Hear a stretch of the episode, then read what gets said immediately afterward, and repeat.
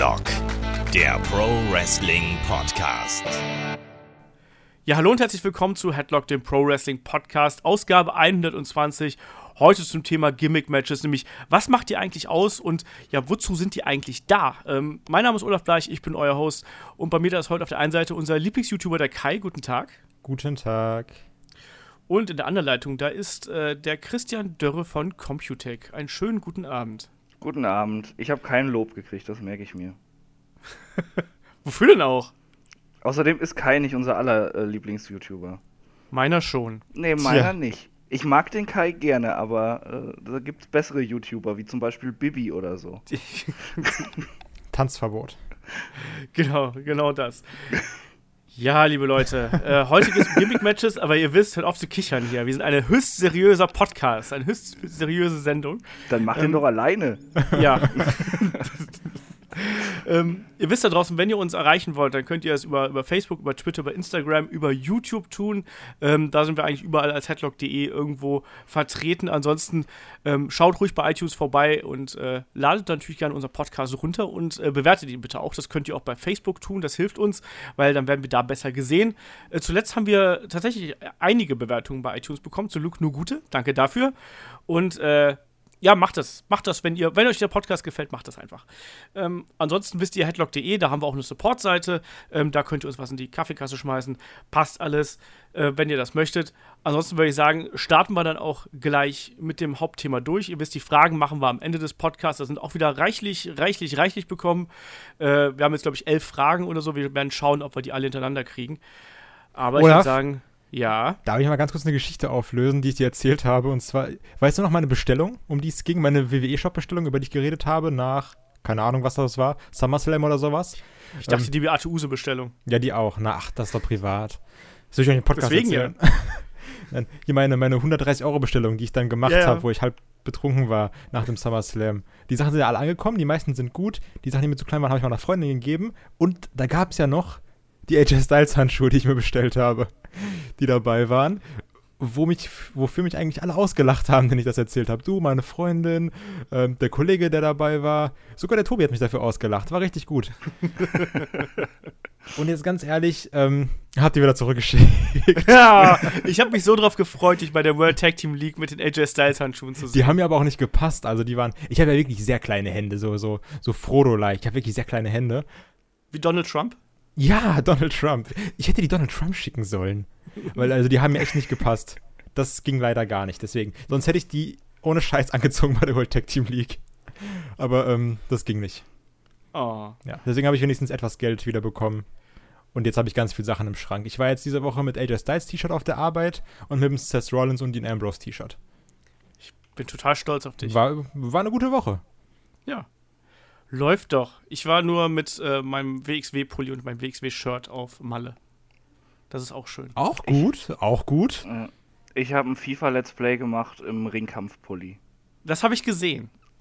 Ja. Das muss ich eigentlich dem, äh, dem, dem Walter mal stecken oder, oder den, äh, den anderen Christian und dem äh, Dennis noch dazu. Die freuen sich auch garantiert. So einen Pulli haben irgendwie. Ich finde den mega geil vom Design her. Der, der ist auch echt einen. geil, aber der ist auch scheiß teuer, du.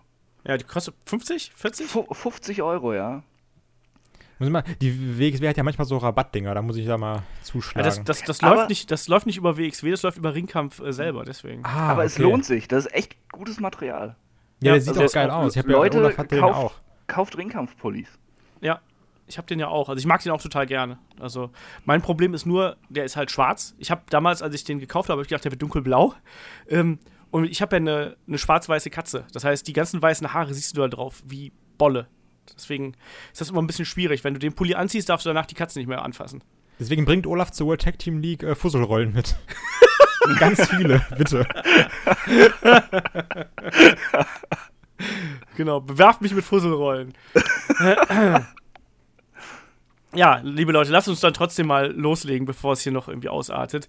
Ähm, wir sprechen heute über Gimmick-Matches. Und Gimmick-Matches, äh, glaube ich, lieben wir alle, weil es immer wieder irgendwie ein bisschen äh, frischen Wind in Fäden reinbringt und weil es auch teilweise einfach mal andere Matches hervorbringt. Und meine Einstiegsfrage, wie immer, wir starten eigentlich immer gerne mit einer Definition von solchen Themen.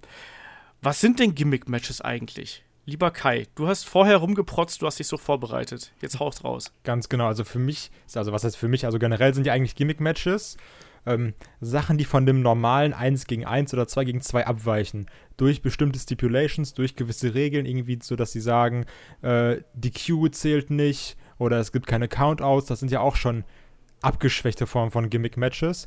Und das Ganze ist dann natürlich auch gesteigert, wo man wirklich sagt, okay, das Match hat jetzt an sich einen Charakter wie ein Hell in a Cell Match, ein Steel Cage Match, wirklich Sachen, die das dann irgendwie grundlegend verändern. Also eigentlich sind ja. für mich Gimmick Matches Matcharten, die vielleicht auch die Zielsetzung, also Zielsetzung meine ich jetzt einfach nur normales 1, 2, 3, abändern oder die Gegebenheiten in dem Match abändern. Mhm. Gibt es denn einen Unterschied zwischen einem Gimmick-Match und einer Stipulation? Das ist mir so, diese Frage ist mir so aufgekommen. Äh, Chris, ist das eine gleich das andere oder gibt es da vielleicht eine andere Unterordnung? Das ist tatsächlich eine interessante Frage, ähm, wo, wo, ich gar nicht weiß, ob ich darauf jetzt so antworten kann. Also, äh, also, boah, nee, kann ich gerade gar nicht drauf. Aber ich stecke jetzt mal so ganz Hermine Granger-artig meinen Arm riesig in die Luft, weil ich eine Antwort ja, darauf habe. Ja, mach du mal. Also, also ähm, ich, ich kann das jetzt gerade nicht so, so aufklären. Ich, ich bin dumm, tut mir leid. Kai, also du bist nicht hab, dumm. Genau, ich bin nicht dumm, hoffe ich zumindest. Aber ich habe da Deshalb jetzt. Deshalb bist du YouTuber. Genau, genau, weil YouTuber nie dumm sind. Alle so IQ unter 5 eigentlich. Ähm, also ich habe das für mich so verstanden, dass, also für mich ist die Stipulation, ist für mich quasi die Regel. Und, also, mhm. und das Gimmick-Match ist dieser Charakter des Matches an sich. Also das ist eine ziemlich gute Definition. Also zumindest, zumindest habe ich das so für mich verstanden. Ob das wirklich stimmt, weiß ich nicht. Also ich habe halt, ich habe mir halt so das so überlegt, dass eine Stipulation kann Teil eines Gimmick-Matches sein, aber ein Gimmick-Match nicht Teil einer Stipulation. Genau, also weil die Stipulation quasi, wie gesagt, also so die Regel ist. Genau. Die das Gimmick-Match macht. Da, Genau, aber es kann zum Beispiel, es kann ja auch eine, es, also es muss eine Stipulation, muss nicht zwangsläufig auch in einem Gimmick-Match aufgehen. Also es kann jetzt zum Beispiel auch eine Stipulation sein, keine Ahnung, dass jemand danach gefeuert wird, äh, nach einem normalen Match oder sonst irgendwas. Ähm, was dann wiederum eine Stipulation innerhalb der Storyline ist, aber halt, das muss nicht zwangsläufig auch dann ein Gimmick-Match sein in irgendeiner Form. Obwohl so, man sagen, äh, ganz kurz, ja. obwohl man ja irgendwie sagen kann, ist denn ein Loser Leaves WWE oder sowas ein Gimmick-Match? Also, ja. das ist ja wieder die Frage. Und das ist ja eigentlich die Stipulation, okay, der Verlierer geht. Und daraus wird ja. dann das Gimmick-Match, Loser Leaves oder keine Ahnung was.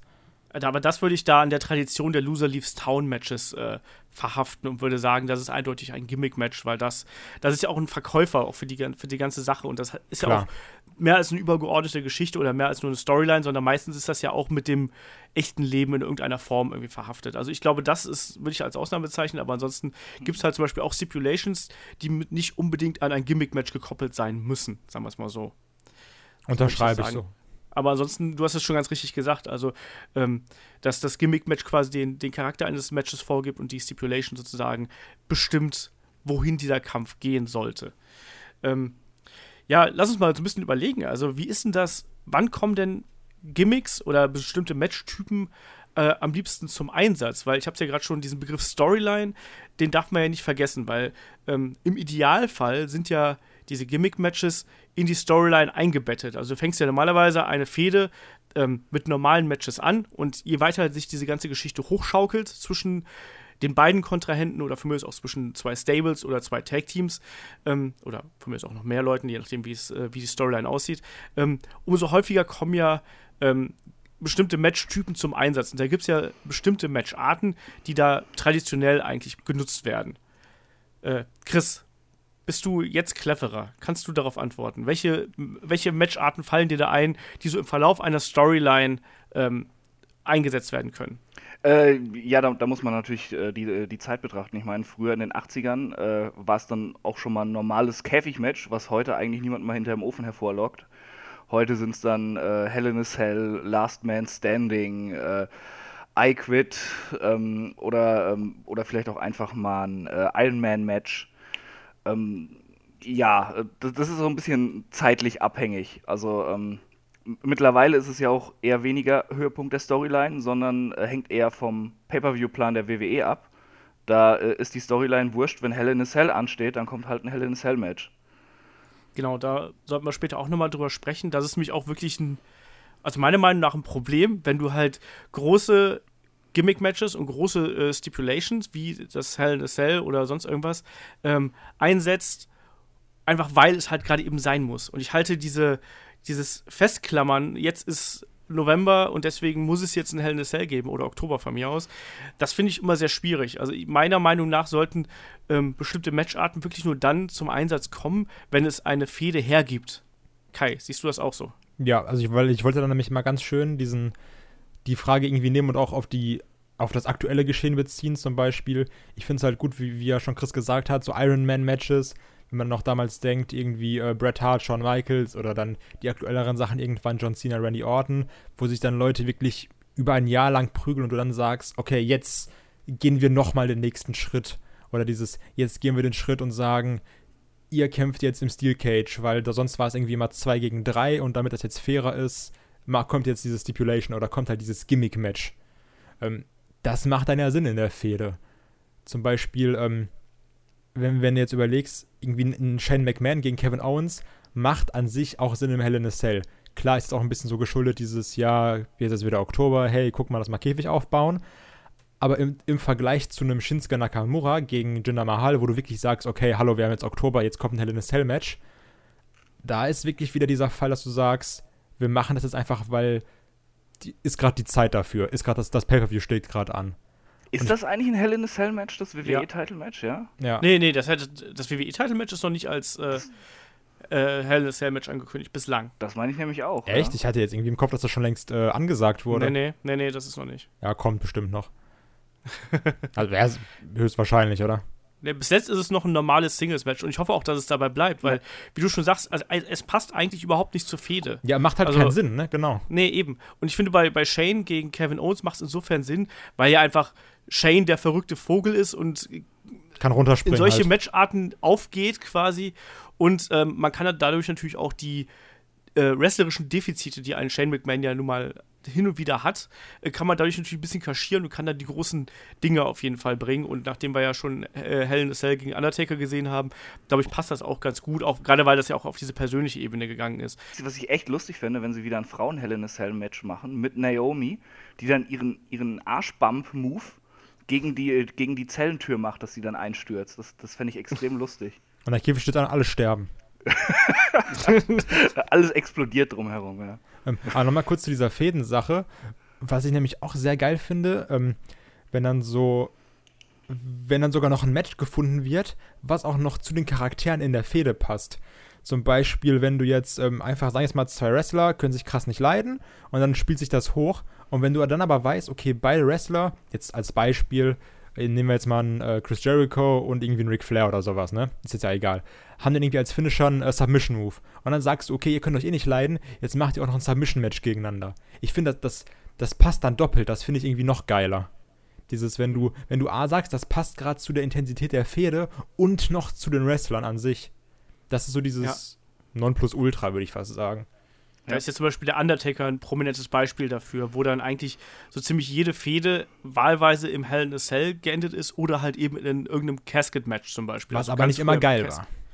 Nee, Casket-Matches waren eigentlich fast nie geil. Also die waren halt irgendwie immer unterhaltsam, weil es immer eine riesige Kloppe am Ende gab. Aber so richtig geil waren die, äh, waren die halt wirklich nicht. Aber ähm, das war ja so der klassische Aufbau. Und da kommen wir gleich auch nochmal zu, nämlich an Gimmick-Matches, die quasi an die Charaktere gekoppelt sind. Und da ist der Undertaker mit Hell in a Cell und mit Casket-Matches und auch mit Buried Alive-Matches ähm, ist da ja prädestiniert für. Ne? Da haben sie sich ja wirklich viel äh, ausgedacht, äh, was das angeht.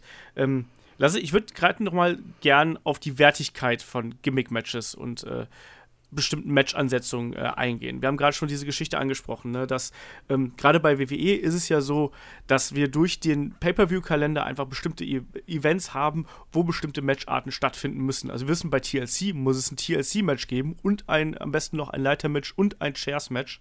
Ähm, yeah, Chairs-Match, hey, cool. Genau. Und äh, bei Hell in a Cell wissen wir, es muss auf jeden Fall ein Hell in a Cell Match geben. Das heißt, WWE muss seine Fäden darauf ausrichten, dass man irgendwann an so einen Punkt kommt, dass man halbwegs vertreten kann, dass man die Leute in den Käfig steckt. Wobei wir ja auch schon so einfach manchmal auch so Punkte gehabt haben, wo die Leute komplett einfach zusammengewürfelt haben. Ähm, Nochmal noch darauf eingegangen. Habt ihr das Gefühl, dass bestimmte Match-Ansetzungen äh, und Matchtypen ähm, an Wertigkeit verloren haben in den vergangenen Jahren, dadurch, dass sie eben viel zu häufig eingesetzt worden sind? Chris? Absolut. Also gerade Hell in a Cell, äh, das, äh, ja, das, das ist, irgendwie hat es so sein, sein es, es, hat nicht, es hat seinen Glanz verloren, es hat irgendwie so diese einschüchternde Wirkung auch verloren, die dieses Riesengebilde hat. Also wenn ich mal so zurückdenke, ähm, jetzt mal äh, nur als Beispiel die Fehde damals Undertaker gegen Edge, die sich auch wirklich lange hingezogen hat. Und äh, die beiden hatten klasse Matches und Edge hat äh, meistens den Undertaker irgendwie noch gescrewt. Und dann auf einmal heißt es äh, äh Hell in a Cell beim SummerSlam. Oder was bei Survivor Series? Ich glaube, was war das? Nee, ich glaube, es war beim SummerSlam, ne? Aber egal. äh, auf jeden Fall, äh, das war halt so ein Moment so, yes, Hell in a Cell, geiles Match, zwei coole Leute. Man hat, man hat sich riesig drauf gefreut, endlich wieder dieses Gebilde zu sehen, weil man, man hatte so Intus, das ist halt äh, ähm, für die großen Fäden, das Fädenende wird darin stattfinden. Und das war einfach so, so ein Punkt, auf den du dich gefreut hast. Ähm, du wusstest nicht, wann sie es in dem Jahr bringen mit dem Hell in a Cell. Du wusstest, es kommt irgendwann bei einer großen Fehde. Und dann wird es angekündigt und du fieberst diesem Match einfach entgegen. Und jetzt guckst du halt auf den Pay-Per-View-Kalender. Ah, Hell in a Cell, da finden halt äh, zwei oder drei Hell in a Cell-Matches statt. Die, äh, ja, teilweise darin noch überhaupt nicht gipfeln dürfen, weil die Fäden entweder unbedeutend sind oder auch gerade erst angefangen haben. Und ähm, ja, ich glaube, wir, wir, sehen ja relativ selten schlechte Hell in a Cell Matches bei der WWE, aber sie haben das ganze Konzept so, so verwässert einfach. Und das gleiche gilt auch für TLC. Ich weiß, da, da wird mir ein gutes Match vermutlich geboten, äh, weil sie da keine äh, zwei Holzklötze dann reinstellen bei einem TLC-Match das wird schon gut von der Qualität her, aber irgendwo ähm, ist dieses gewisse Etwas verloren gegangen, das, das eben so den Höhepunkt dieser Fete darstellt. Also es ist nicht so, so ein äh, Cena gegen Edge bei äh, Unforgiven 2006, wo, wo man halt auch wirklich auch diesem Match entgegengefiebert hat, weil man wusste, das wird geil, das ist der Höhepunkt der Fehde. Die beiden kämpfen seit Ewigkeiten gegeneinander. Es geht um den Titel in äh, äh, Edges Heimatstadt war das, glaube ich, sogar. Und, und, und all diese, diese emotionalen Momente, die einen so aufpeitschen zu diesem Match, dass man richtig gehypt ist, die fehlen mir da total. Mhm. War übrigens SummerSlam, wollte ich nur sagen. 2008. ja, okay. Sehr gut, hast du richtig gelegen, Chris. Ähm, ah, stimmt, Frage. Ich, ich, ich weiß, wie ich es verwechselt habe. Es gab nämlich das Hell in a Cell Match Taker gegen Batista. Das müsste dann 2007 bei der Survivor Series gewesen sein. Da kam nämlich Edge dann und hatte sich als Kameramann verkleidet oder irgendwie so war das. Stimmt, doch, ne? das war cool. Ja. damit hatte ich es verwechselt. Das ist in meinem schwarzen Loch des äh, Wrestlings. Ich habe so 2007, 2008 habe ich nicht so das, das beste Gedächtnis dran. Aber ähm, einmal ganz kurz dazu. Da, dazu würde ich gerne was sagen. Und zwar, weil ich finde, das gibt es auch in die andere Richtung, dass du ähm, Gimmick-Matches hast, die richtig, richtig geil sind, aber komischerweise, finde ich, zu selten benutzt werden. Also, also zu selten im, so, in, im Sinne von, wir hatten die schon sehr lange nicht mehr. Und ich würde mal gerne wieder eine Fehde in sowas gipfeln sehen. Zum Beispiel, ähm, ich liebe I Quit Matches. Ich finde, die sind auch richtig geil für eine Fehde. Und ich hätte mal extrem Bock auf eine Fehde, die in einem I Quit Match gipfelt.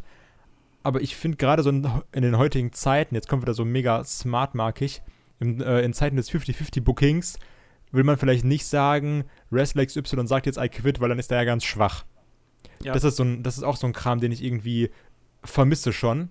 Und wo ich auch ein enorm großes Problem habe, ist, ich finde, wir sehen relativ selten Last Man Standing Matches, die man mega geil aufziehen kann, auch mit schönen Ideen. Und wenn man die sieht, dann sagt man so, ja, jetzt ist auf einmal, äh, keine Ahnung, der 14. Juli oder irgendwie der 13. August und jetzt machen wir ein Last Man Standing Match bei SmackDown und das geht dann 10 Minuten. Und denkst dir so, wow, ja. okay, jetzt, also so, ihr macht so selten Last Man Standing Matches und dann kriege ich hier so eine Scheiße. Also, so, dann, dann lass es doch einfach bleiben. Das ist halt auch dieses Problem, dass du geile Gimmick-Matches hast, die dann entweder nicht benutzt werden oder wenn sie dann mal ganz selten benutzt werden, denkst du dir so, okay, das hätte jetzt auch nicht sein müssen, dann mach's doch lieber vernünftig. Mhm. Ähm, das Ding ist ja, worauf ich jetzt auch nochmal hinaus wollte, ähm, wenn wir von Gimmick-Matches jetzt aktuell sprechen, sind es ja immer Matches, die eigentlich nochmal die Gewalt und die Intensität nochmal forcieren sollten. Also sprich, egal ob I Quit, Last Man Standing, Hell in a Cell, auch ein Cage-Match oder einfach auch nur, nur die Q-Match, da will man ja einfach mehr sehen als das normale Match an sich, sondern du willst ja auch eine, eine Eskalation der Gewaltdarstellung in einer, in einer Art und Weise haben irgendwie. Ne? Also weil damit einfach die Fehde entsprechend wieder unterfüttert wird und wieder neues äh, Feuer bekommt. Meine Frage ist, inwiefern haben denn gerade Gimmick-Matches unter dem äh, PG-Rating gelitten? Also wenn ich halt zum Beispiel an das I Quit-Match zwischen Bret Hart und äh, Steve Austin bei WrestleMania 13 denke, wenn das zum Beispiel ohne Blut abgelaufen wäre, glaube ich nicht, dass Steve Austin in dieser Rolle so aufgegangen wäre, wie er es hinterher ist. Ähm, wir haben andere Acquit-Matches gesehen, die auch, die ähnlich aufgebaut waren. Natürlich nicht mit dem Double Turn und solche Sachen, aber wir haben auch schon äh, Babyfaces einschlafen sehen und ich weiß nicht was.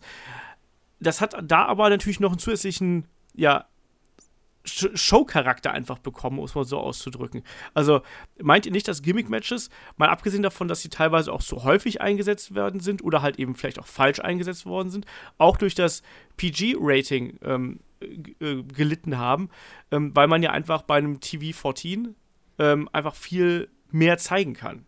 Chris, du als äh, etwas älterer als Kai. äh, ich weiß nicht, ob man es genau darauf zurückführen kann. Ich glaube, es ist so, so es, es, gibt ein paar Faktoren, die da reinspielen, warum Gimmick-Matches heutzutage manchmal nicht so wertig erscheinen. Also, ähm, wo Kai sag, gerade sagte, Last Man Standing, da denke ich zurück an, äh, was, was, was, vorletztes Jahr, glaube ich, Kevin Owens gegen Dean Ambrose beim Royal Rumble. Ja. Hat ein Last Man Standing Match. Das war ein echt gutes Match. Das hat sehr Spaß gemacht und sie haben halt da rausgeholt, was man rausholen kann, ohne zu viel Gewalt darzustellen oder anzuwenden. Ähm, das, es kann also funktionieren, auch im heutigen Zeitalter, dass du ein gutes Last Man Standing Match machst. Aber das war eben auch äh, eher eine Fehde, die jetzt nicht äh, gerade super top war die brauchte auch kein, kein Blut un, uh, unbedingt. Ähm, ich gebe dir insofern recht, dass, dass bei richtigen Top-Fäden, dass man da eben auch eine gewisse Intensität erwartet. Und das, während das Last Man Standing Match von Ambrose und Owens jetzt als Beispiel eher so, so, ein, ja, so, ein, so ein Zwischenstück darstellt, ich glaube, die Fehde war danach ja noch nicht mal zu Ende. Äh, das war einfach, weil sie irgendein Gimmick-Match reinschmeißen wollten. Muss ein Last Man Standing Match eben auch die Intensität äh, der, äh, ja, des Gimmicks einfach darstellen auch. Und wenn die sich alles antun dürfen und äh, es ist erst vorbei, wenn bis 10 einer liegen bleibt, dann muss da halt auch irgendwas ablaufen. Man braucht nicht unbedingt Blut, um äh, harte Aktionen zu zeigen. Man kann natürlich auch so, so, so Fake-Stunts machen, äh, wie, ähm, ich glaube, das war beim False Count Anywhere vor ein paar Jahren mal Jeff Hardy gegen Umaga, wo er von so einem Laster gesprungen ist oder irgendwie sowas. Yes. Ähm, aber äh, ja, irgendwie hat die WWE seit einigen Jahren so keinen kein Feingefühl für ihre Gimmick-Matches. Sie haben einmal äh, das, das PG-Rating, dann wissen sie aber auch nicht, wie sie Matches platzieren sollen. Dann haben sie eben diesen Pay-Per-View-Kalender, der auf Gimmick-Matches aufbaut. Das sind ganz viele Faktoren, die da ineinander greifen, warum Gimmick-Matches heutzutage meistens nicht mehr so zecken wie noch vor einigen anderen Jahren. Kai, wie siehst du das?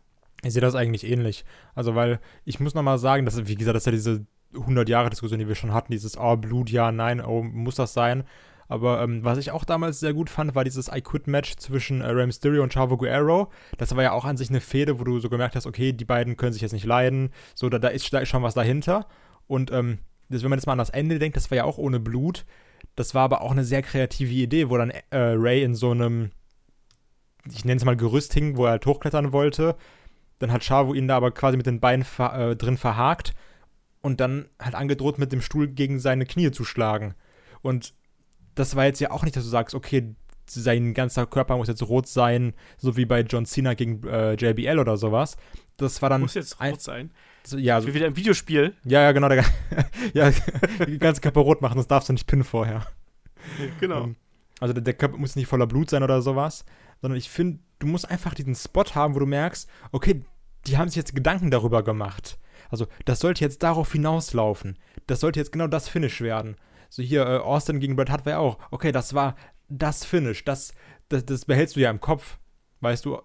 Und es ist halt so, wie Chris gesagt hat, dass heute auch einfach in Fäden so gesagt wird, ja gut, okay, ihr fädet jetzt eh sieben Jahre, dann machen wir jetzt mal da ein äh, Last Man Standing Match, dann machen wir da mal ein Shares Match und dann kämpft ihr noch 17 Mal gegeneinander, so wie Bray Wyatt und Dean Ambrose, irgendwie in einem Chicago Street Fight, in einem Halloween Street Fight, in einem, in einem Christmas Brawl. So, das ist dieses, okay, es macht halt, also es ist irgendwie immer cool anzusehen, weil dann wird sich mit Stühlen geschlagen, mit Kendo-Sticks und mit Geschenken und mit Kürbissen oder sowas. Ist irgendwie cool, aber macht halt auch nicht so mega Sinn jetzt in der Story. Nee, vor allem, man zieht ja dadurch auch einfach die Fäden künstlich in die Länge. Wo du früher halt eben ganz klar diese Meilensteine innerhalb der Geschichte hattest, ist es einfach so, dass du jetzt durch diese Aneinanderreihung von vielen kleinen Gimmick-Matches eigentlich gar keine richtigen Höhepunkte mehr drin hast, sondern du hast ja dann irgendwie in irgendeinem Kampf hast du ja dann schon so ziemlich jede Aktion mal gesehen. So, ach ja, guck mal, jetzt gibt's wieder den Russian Leg Sweep mit dem Kendo-Stick. Ach, guck mal, jetzt gibt's die Aktion auf dem Stuhl oder so. Dann wird wieder schön also, die Seile geklemmt und dann wird er dagegen geschubbt und so. Das ist dieses, ja, okay, kenne ich halt irgendwie. Ähm, aber nochmal ganz kurz dazu, zu dieser Sache mit der Gewalt. Ich habe ja letztens, nachdem wir den äh, Hardy Boys Podcast gemacht haben, mir ja ein paar Matches wieder angeguckt. Gerade jetzt zum Beispiel nochmal das, das Table-Match habe ich mir nochmal angeschaut und die TLC-Matches. Und ich muss sagen, wenn man wirklich sehr viel aktuelles Wrestling konsumiert, ist das sehr, sehr komisch und auch unangenehm, diese Stuhlschläge zu sehen. Also, das ist ein sehr befremdliches Gefühl, muss ich sagen. Diese, du meinst die Stuhlschläge diese, an Genau, diese Stuhlschläge, die richtig auf den Kopf gehen. Und ja. also diese, ja, also ich würde jetzt nicht sagen Rücks Rücksichtslosigkeit bei den Aktionen, aber viele Aktionen wirken einfach so, ja, wir schmeißen dich jetzt halt mal hin. Und also, du, du hast gefühlt so zehn Sachen, wo du sagst, okay, das hätte jetzt doch einfach brutal schief gehen können. Zum Beispiel, da wird dann zu einem äh, Suplex angesetzt von den Hardy Boys. Da kommt dann Diva und schmeißt den Tisch weg, aber halt einfach so nicht so nach dem Motto, okay, ich stelle den jetzt schlau weg, sondern ich schmeiße ihn einfach um. Wenn der jetzt irgendwie so landet, dass das Tischbein nach oben guckt, ja gut, dann landet er halt drauf und wird aufgespießt. Passiert halt. Das ist dieses. Also die, dieses, dieses Risiko und die Brutalität von damals sind heute irgendwie schwierig anzusehen, wenn du an das Produkt von jetzt gewöhnt bist. Das stimmt, absolut. Also ich habe mir auch diese Woche noch mal das äh, Leitermatch von No Mercy 99 angeschaut. Und übrigens auch das äh, äh Good Housekeeping Match von No Mercy 99. Da muss ich gleich nochmal drüber sprechen. Das war absolut furchtbar. Ähm, aber dieses Leitermatch, da, da hast du halt auch manchmal das Gefühl, also, dass da auch manchmal einfach ähm, Aktion an Aktion gereiht wird, einfach um die Aktion zu zeigen. Und aber auch manchmal in einer Brutalität und, und äh, Rohheit irgendwie. Das, das hat natürlich auch damals die, diese Ära halt eben ausgezeichnet. Ne? Das war teilweise näher an einem Kampf im Sinne von, es sah halt realistisch aus. Es war weniger aus. athletisch als heute. So. Ja, und es war weniger durchchoreografiert. Genau. Du hast halt schon gemerkt, dass die teilweise einfach Dinge gemacht haben, die aus der Aktion geboren worden ist und dadurch fallen die auch manchmal sehr merkwürdig. Also auch in diesem Leitermatch gibt es halt diverse Spots, wo auch gerade Jeff äh, ganz merkwürdig, ganz merkwürdig auf der Seite landet, wo ich so, ah, das, das ist nicht gesund oder sonst irgendwas.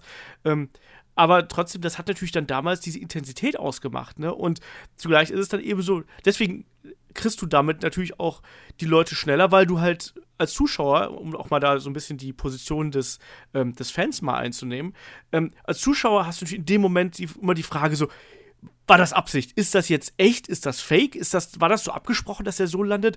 War das abgesprochen, dass, wie du gerade gesagt hast, ich kann mich auch noch an diese Tischwegwerfaktion erinnern, wo der wirklich einfach nur den Tisch quasi einmal auf die andere Seite flippt, äh, damit sein, sein Partner da nicht durchgeht. Ne?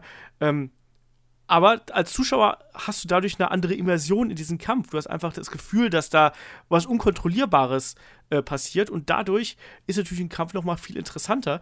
Und genauso, also ähm, jetzt ohne hier irgendwie die, die große ähm, Gewaltdiskussion hier vom Zaun zu brechen, aber genauso ist es zum Beispiel auch so, dass sobald Blut in einem Kampf vorkommt, ändert sich die Stimmung in der Halle. Definitiv. Das ist immer mein, mein Eindruck, ähm, ich habe das schon ein paar Mal erlebt, also egal ob jetzt bei der, bei der WXW oder auch mal bei, ähm, äh, bei WrestleMania 20, wo ich damals war, mit äh, äh, Shawn Michaels, der da geblutet hat wie ein Schwein im Main Event gegen Chris Benoit und Triple H, genauso Triple H hat auch geblutet.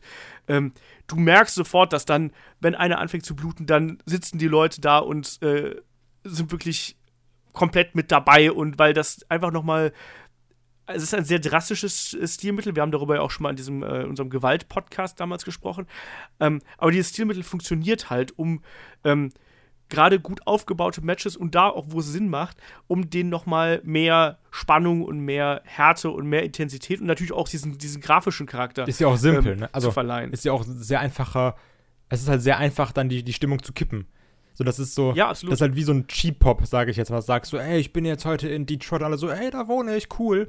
Ähm, und das ist ja genauso, okay, da ist gerade Blut, wow. Also, sind ja, wir mal ehrlich. Wo, wobei man halt sagen, wobei man sagen muss, dass Blut kein gutes Match ausmacht. Nein, nein, irgendwas. aber- Also, das, das, das, das kreiert halt erstmal so einen War-Moment und danach muss aber auch noch was drauf aufgebaut werden. Genau, aber jetzt zum Beispiel als Blut macht einen Moment wirklich krass, also jetzt wirklich bewusst krass. Zum also denken wir doch einfach mal irgendwie an SmackDown zurück, wo Kevin Owens äh, Vince McMahon die Kopfnuss gibt und der Ja. fängt an zu bluten.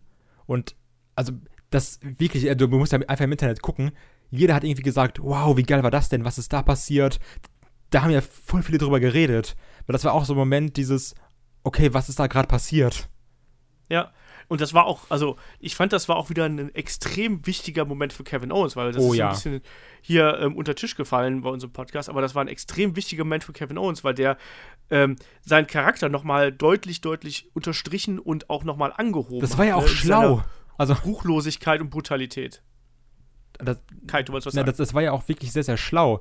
Also wirklich dieses, dieses richtig asoziale, also darf, also sagst du mir, ich darf einen McMahon schlagen. Und dann sagt Vince McMahon so, ja klar, darfst du machen. er, hat, er hat gefragt, ob er ihn ausnocken darf. Genau, also halt in, in Bezug natürlich auf Shane eigentlich. Also ob er halt einen McMahon ausnocken darf. Weil es ja um das Hell in a Cell Match ging, Ja, hat er genau. gesagt ja. Und ein schlauer Heel dann, ja gut, Vince McMahon ist ja auch ein McMahon, also knocke ich den jetzt aus. Und das war, das war Genau. cool. Und dadurch baust du ja, um nochmal den Bogen zu bekommen, dadurch baust du ja dann ja auch dieses, dieses Hell in a Cell Match nochmal auf. Weil in der Vorwoche war ja diese, ähm, dieses ähm, Aufeinander, ja, dieses Problem, fällt gerade kein anderes Wort ein, mega dumm, ähm, diese, nennen wir es Problem, zwischen äh, Shane und ähm, Kevin Owens, wo es dann auch auf diese nächste Ebene ging, so nach dem Motto, okay, ich beleidige deine Familie und dir brennt die Sicherung durch und dann in der darauffolgenden Woche greife ich deinen Vater an. So baust du ja ein gutes Match auf. So sagst du dann, okay, wir brauchen jetzt kein 1 gegen 1 Match, sondern wir brauchen jetzt ein Match, wo wir uns komplett zerstören, wo wir uns gegen den Käfig schmeißen können, wo wir auf einen Käfig gehen könnten vom Prinzip her, wo wir uns mit Stühlen schlagen können. Das ist ja dieses, okay, jetzt ist eine Grenze überschritten, wo kein normales Match mehr reicht, jetzt brauchen wir was anderes. Ja, man hätte es natürlich wahrscheinlich in früheren Zeiten ein bisschen langsamer aufgebaut. Also wir haben auch, wenn man ein paar Ausgaben äh, vorgeht von, vom Headlock, ähm, dann gibt es auch irgendwo einen Punkt, wo ich gesagt habe, so ja, ich würde jetzt noch kein Hell in a Cell Match zwischen den beiden mir wünschen, ähm, weil ich finde, das hätte man sich auch für später noch aufheben können. Aber in der Art und Weise, wie das jetzt aufgebaut worden ist, war es zwar schnell, aber es ist in sich irgendwie Schlüssig. konsistent. Ja, das macht, das macht halt Sinn in sich. Ähm, Kevin Owens ist direkt auf die ganz persönliche Schiene gegangen und entsprechend wird er damit erstmal bestraft, dass er halt in Hell in a Cell Match geht. Und äh, obendrein macht das auch noch bei, bei Shane McMahon natürlich Sinn, weil Shane McMahon halt eben durch seine Geschichte, ähm, egal ob es jetzt irgendwie die Matches früher gegen, gegen Test und gegen Steve Blackman waren, wo die immer nach außen gegangen sind, auch gegen Big Show, wo er da vom Titan schon gesprungen ist, dann zuletzt gegen Undertaker, ähm, wo er da äh, vom Käfig runtergesprungen ist. Das Match mit AJ Styles lassen wir außen vor. Das war ja ein überraschend normales Match für Shane McMahon-Verhältnisse. Aber es ist einfach so, wenn Shane McMahon im Ring steht, dann muss es halt irgendwas Spektakuläres sein. Insofern passt das in diesem Fall schon.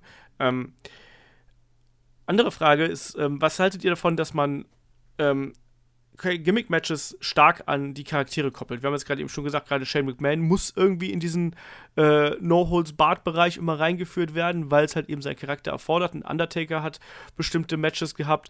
Wir haben die Hardys letztes Mal besprochen, die Dudleys und Edge Christian sind, glaube ich, prädestiniert dafür. Ähm, auch einen John Cena, als jemand, der ja noch nie aufgegeben hat, ist jemand, der ja gerne in äh, I-Quit-Matches und so reingesteckt wird, um einmal mehr die, äh, wie sagt man, to overcome the odds, wie nennt man das auf Deutsch, um alle äh, Zweifler Lügen zu strafen oder wie auch immer. Also, was haltet ihr davon, dass man bestimmten Charakteren einfach bestimmte Spezialmatches gibt und die darin aufbaut? Kai, zur Abwechslung mal. Uh, da ist so eine Miss Chris, weil ich habe gerade so viel geredet. Ähm, Christoph danach. Okay, also ich habe mir da mal ein bisschen Gedanken drüber gemacht, weil du ja gerade auch den äh, Taker angesprochen hast. Und ich muss sagen, Undertaker Hell in a Cell, wie ja Chris schon gesagt hat, eigentlich fast immer eine sichere Nummer. Also dieses, okay, es macht Sinn. Und das war ja wirklich immer so sein Match und dieses ikonische, der Gegner ist schon im Ring, also ist schon auch schon im Käfig, kommt, der Undertaker kommt rein und dann dieser, dieser epische Moment, dass er nach hinten greift und die Tür so hinter sich zuzieht. Nach dem Motto, okay, jetzt geht's los. Aber der Undertaker hat gar nicht so eine gute Quote bei Hell in a Cell, muss man mal dazu sagen. Triple H ist der, der, glaube ich, bis jetzt erst ein einziges Hell in a Cell verloren ja, gut, Triple H hatte keine gute, gute Quote bei WrestleMania, ist trotzdem ein krasser Typ, ne? Von daher musst du halt so sehen. Weil du gerade gesagt hast, Undertaker und Hell in a Cell ist eine sichere Nummer. Nein, ich meine, ist, ist eine sichere Nummer, ist eigentlich immer ein gutes Match. So meine ich das, was eigentlich immer abliefert. Außer gegen CM Punk. Ja, gut, aber das lag am Undertaker. Nicht, an CM Punk liegt es nicht. also, Punkt. Gut. Ähm, ja, wo, abgeschlossen. Wo wir gesagt haben, aber dann auch Casket-Matches waren dann immer eher schwierig. Weil das war so dieses, okay, jetzt. Ich finde halt diese Matches dumm, wo du sagst, okay, wir müssen zu Punkt XY kommen. Weil, mhm. okay, wir prügeln uns jetzt drei Minuten im Ring oder auch vielleicht 30 Minuten, aber alle wissen, es wird nichts passieren, bis wir nicht da hochlaufen. Und das war dann auch relativ langweilig. Und wie du schon gesagt hast, dass Casket-Matches meistens nicht so wirklich gut waren.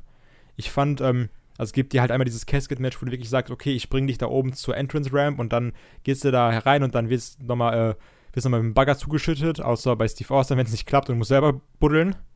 Das war ein äh, Buried Alive Match. Ah ja, gut, okay, gut. Aber na, es ist die Frage, differenziert man wirklich sehr zwischen Buried Alive und Casket Matches? Ja. Ja, weil es was komplett anderes ist. Und ja, Buried Alive Matches waren auch gar nicht so schlecht. Nee, die Casket Matches hat ja auch eine ganz andere äh, äh, Grundausrichtung. Da musst du ja den der Gegner in den Sarg stopfen und den Deckel zumachen. Das ist ja, dieses Schließen des Deckels ist ja da sozusagen der entscheidende Punkt. Beim anderen ist ja dieses, da ist A das Grab weiter weg. Der, der Casket war ja meistens direkt neben dem Ring ähm, sodass du da, frag Shawn Michaels, wie nah der neben dem Ring stand, ähm, sodass du da halt eben eine kürzere Distanz zurückgelegt hast. Aber was, was ich halt zum Beispiel im Casket-Match ankreiden würde, ich finde das Casket-Match halt arg comic-mäßig so. Also, genau, das Buried Alive-Match auch, aber ich finde, das Buried Alive hat da irgendwie noch so einen dreckigen Charakter dadurch. Ja, ähm, aber, aber wann haben wir denn auch zuletzt ein, ein Casket-Match groß gesehen? Das ist auch schon Zeit her, oder? Das stimmt. Also das letzte, an das, das letzte, an das ich mich erinnere, WrestleMania 22, Taker gegen Mark Henry. War, danach, war danach noch Taker gegen Heidenreich? Nee, das, das war davor. Heid, gegen Heidenreich war doch 2004 oder so, ne? Boah. Boah. Heidenreich ist auch Später? im schwarzen Loch meiner Wrestling-Geschichte ja, versteckt. Ist, ist, auch besser so. Auf jeden Fall schon ein bisschen länger, ja. Ist ja auch wurscht. Man muss beim Casket-Match ja auch so gucken, wo du sagst, es ist comichaft gewesen wann haben die damit angefangen? Äh, das war halt auch eine, eine Ära, die sehr comichaft war Absolut. von den ganzen Gimmicks. Und da hat es dann halt auch schon gepasst. Also ich erinnere mich immer gerne an dieses Casket-Match zwischen dem Taker und Yokozuna. Ja. Weil es halt einfach vollkommener Mumpitz war. Das war so, herrlicher Trash mit diesem kompletten Overbooking, wo das komplette Heel-Roster rauskommt, um gegen den Undertaker zu kämpfen, bis sie ihn da reinkriegen.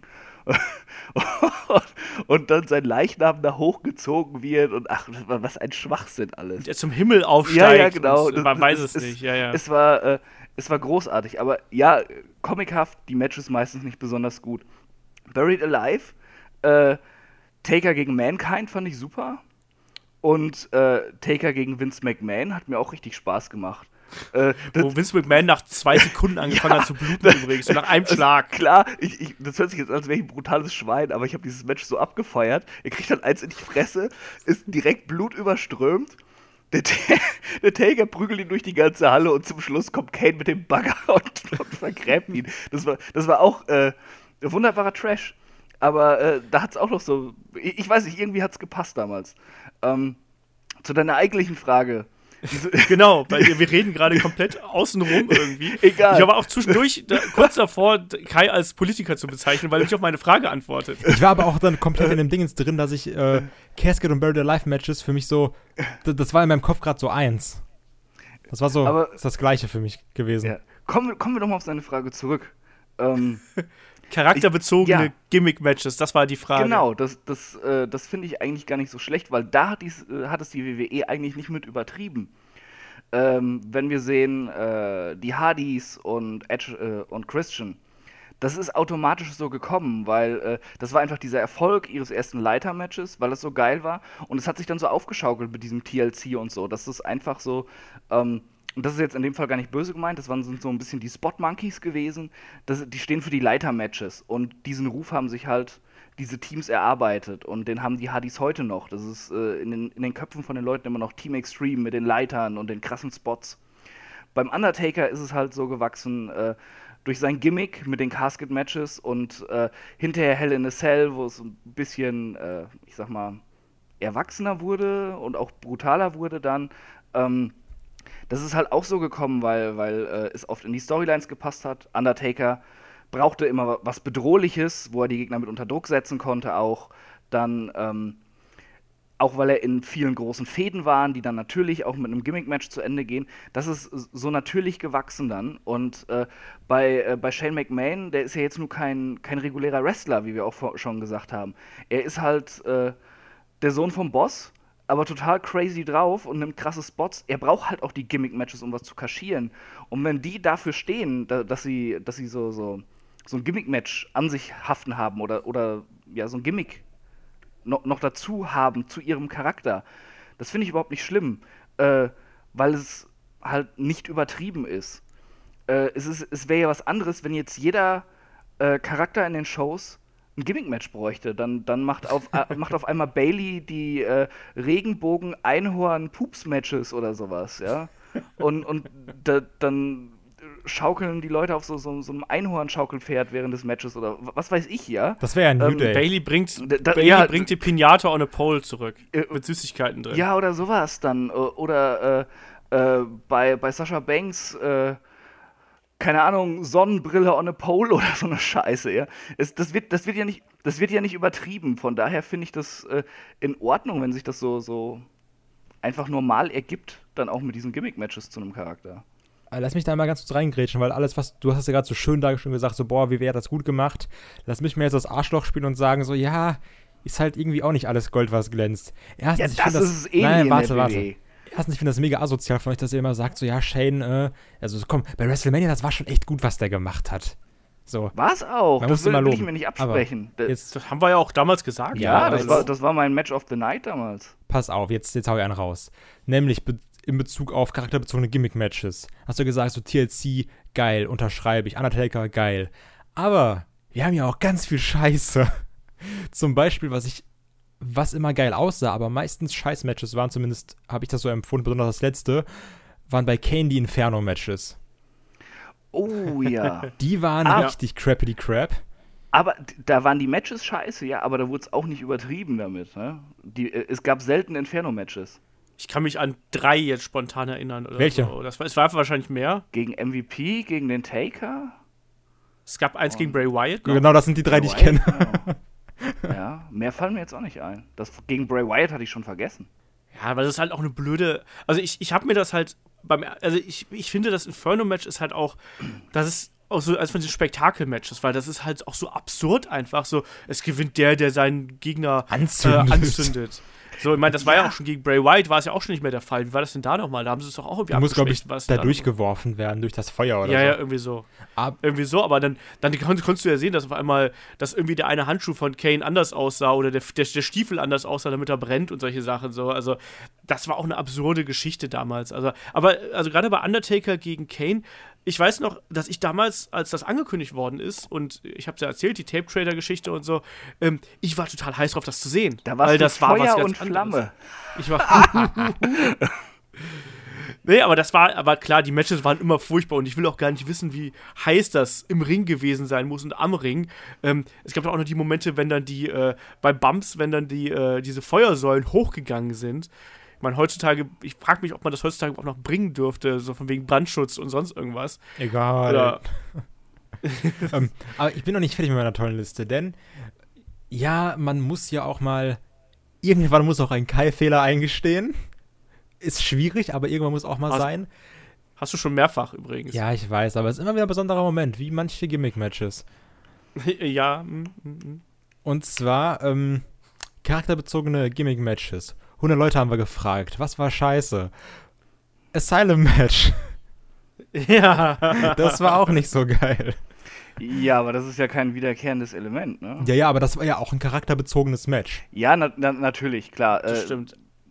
ich, ich hatte die Frage eher so verstanden, wie findet ihr das, dass äh, manche Leute mit diesen Gimmick-Matches halt so, so äh, immer in Verbindung gebracht werden? Ich bin mir aber auch sicher, Verstehst wenn du? das nicht so komplett kacke gewesen wäre, wäre das nicht das letzte gewesen, was wir gesehen hätten. Vielleicht ist es auch nicht das letzte, was wir gesehen haben. Ich glaube, das werden wir auch irgendwann noch mal sehen. Da bin ich mir sogar ziemlich sicher. Aber ähm, Also ich, für also die Frage war eher so in, in, in, in Chris' Richtung gedacht, wie er gerade die Frage erklärt hat, ja. Und was ich, Aber das Asylum-Match war grottig. Ja, aber jetzt Kai, du um nochmal in die gleiche Richtung zu gehen, ist jetzt vielleicht auch nicht, macht den Charakter mega aus. Aber was wir auch gesehen haben, war House of Horrors. Das war ja auch so ein charakterbezogenes Gimmick-Match eigentlich. Wo ja, Ja. Da, also da, da war ja wirklich nochmal diese Kombination, das geht noch, also das toppt ja nochmal, was du gerade bei Inferno gesagt hast, dieses Spektakel eigentlich, weil das war ja wirklich ein Spektakel-Gimmick-Match, nach dem Motto, okay, wir gehen jetzt zu Bray White nach Hause und beschmeißen uns mit Kühlschränken. Das, Aber so war der Kampf gedacht. ja, mit, mit dem geilen Baby, ey, das, never forget. Das wäre die beste Promo von Randy Orton seit also, ja, aller Zeiten gewesen, wenn er einfach nur im Ring gestanden hätte und gesagt hätte, ich komme zu dir nach Hause und wir werfen uns mit Kühlschränken. Ey, dann, hätt, Ich hasse dich. Die hätten mich sofort gehabt. Andere Frage, mal um das hier einzuwerfen, um mal so ein bisschen von WWE wegzukommen. Ist diese ganze Geschichte mit äh, äh, to, äh, Final Deletion und so, diese ganzen Matches, die daraus Genau entstanden das sind Gleiche bei, wollte ich auch bei sagen. TNA. Genau das gleiche. Ähm, ich meine, das ist doch das, was eigentlich das Nonplusultra ist, oder? Das geht doch so in Richtung House of Horrors in, also in diesen, dieses außerhalb der Arena, aber einfach nur in sehr gut gemacht. Das war ja wie Ja, und halt auch so übertrieben einfach, dass es halt irgendwie unterhaltsam ist. Das war ja das Ding an der Sache eigentlich. Also an allen, wie viel waren es? Vier Matches, die da äh, auf dem, auf dem Hardys Compound bestritten haben.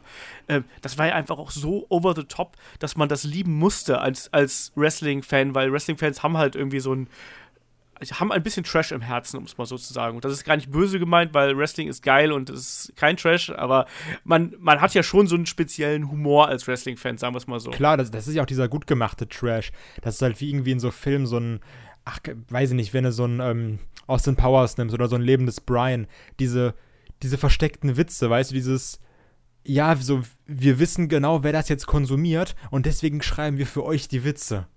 Weil also, Ja. wie, wie wir schon tausendmal gesagt haben, die Anspielung von äh, Matt Hardy auf, äh, auf Triple H oder dieser Lake of Reincarnation, wo dann Jeff Hardy auch mit dem, mit, mit dem John Cena-Sprüchen rauskam oder wo dann nochmal ein Willow vorkommt oder dann äh, ähm, hier der Hurricane, äh, Shane Helms, Gregory Helms mit seinem, mit seinem Tanzgimmick da. Das ist ja, die, also das war ja schlau gemachter Trash, weil die genau wissen, wer das konsumiert und die genau wissen, die wollen das so. Und House of Horrors Ja, war und- einfach und- so, lass mal irgendwas machen, was richtig scheiße ist. Das, das, das House of Horrors hatte das Problem gehabt, dass es irgendwann nicht mehr House of Horrors war, sondern Ring of Horror, um es mal so zu sagen. Als es dann in den Ring gegangen ist, war es halt totaler Scheiß und hatte ähm, das Gimmick eigentlich komplett ad absurdum geführt, weil es danach auf einmal wieder ein normales Match war. Also, ähm, das, das hat halt irgendwie keinen Sinn mehr ergeben. Das war das Problem. Aber um noch noch mal auf diese ganze Hardys, äh, Broken Hardy-Geschichte rauszukommen, ich meine, damit hat man doch gezeigt, wie man auch den Charakter in Gimmick-Matches verpacken kann, auch in der heutigen Zeit, weil es einfach so perfekt zu den Figuren gepasst hat, die Matt und Jeff Hardy da aufgebaut haben und die die porträtiert haben. Das hat einfach funktioniert. Deswegen haben das die Leute auch geliebt, weil du hast halt gemerkt, so, oh ja, da, da steckt halt so viel von denen drin und die finden sich da so wieder, dass das, das ging durch den Fernseher direkt irgendwie ins, ins Hirn und du hast es verstanden. Ne? Und ähm, da hat man das ganz perfekt gemacht. Aber das war ja die Sache, also sind wir mal ehrlich, beim ersten Mal gucken, also jetzt mal Hand aufs Herz, beim ersten Mal gucken haben sich alle schon so gedacht, okay, was ist das jetzt gerade? Das ist schon irgendwie ein bisschen komisch. Und beim zweiten Mal gucken waren alle so, okay, das ist schon richtig, richtig geil. Also ich glaube, die wenigsten haben beim ersten Mal gesagt, das ist jetzt gerade das allerbeste auf der Welt. Beim ersten Mal Das war man ja einfach nur st- das- verwirrt. Das war ja auch echt schwierig, genau, weil du erstmal überlegen musst, okay, wa- was habe ich denn jetzt da gerade eigentlich gesehen? Und dann musst du ja auch erstmal, Meinungsbildung äh, dauert ja halt nur so manchmal so ein bisschen, ähm, gerade bei solchen Sachen, die halt so komplett anders sind. Ne? Und da hat man dann ja auch gemerkt, so am Anfang waren die, die Reaktionen ja erstmal so, was hat ein TNA da wieder angerichtet? Und dann so, eigentlich war das ja doch ganz unterhaltsam, ne? Und äh, darum ging es ja beim Wrestling im Endeffekt, ne? ob es sich unterhält oder nicht. Ähm, ich sag mal so, wenn die äh, da ein normales Wrestling-Match bestritten hätten, was normal gefilmt worden wäre, hätten alle gesagt, so ja, okay, das war Matt gegen Jeff zum tausendsten Mal, haben wir alle schon gesehen. So. Ja, und so haben die es halt eben geschafft, nochmal ihre, äh, ihre Charaktere und ihre neuen Charaktere nochmal weiter zu fördern und nochmal auch sich nochmal interessant zu machen. Also da hat es ja absolut äh, funktioniert in diesem Falle. Ne? Ähm, sollen wir noch mal über äh, andere komische Gimmick-Match-Serien reden? Also wir haben jetzt gerade über Total Deletion gesprochen, äh, über Final Deletion, Entschuldigung. Ähm, was halt, könnt ihr euch noch an Brawl for All erinnern? Ja, also was erinnern, aber ich kenn's halt, ne? ne? War das, ist das für euch auch eine Gimmick-Match-Serie eigentlich oder ist das einfach nur eine blöde Idee von WWE gewesen? Kai. ich habe es gewartet, ich wollte wieder sagen, wer.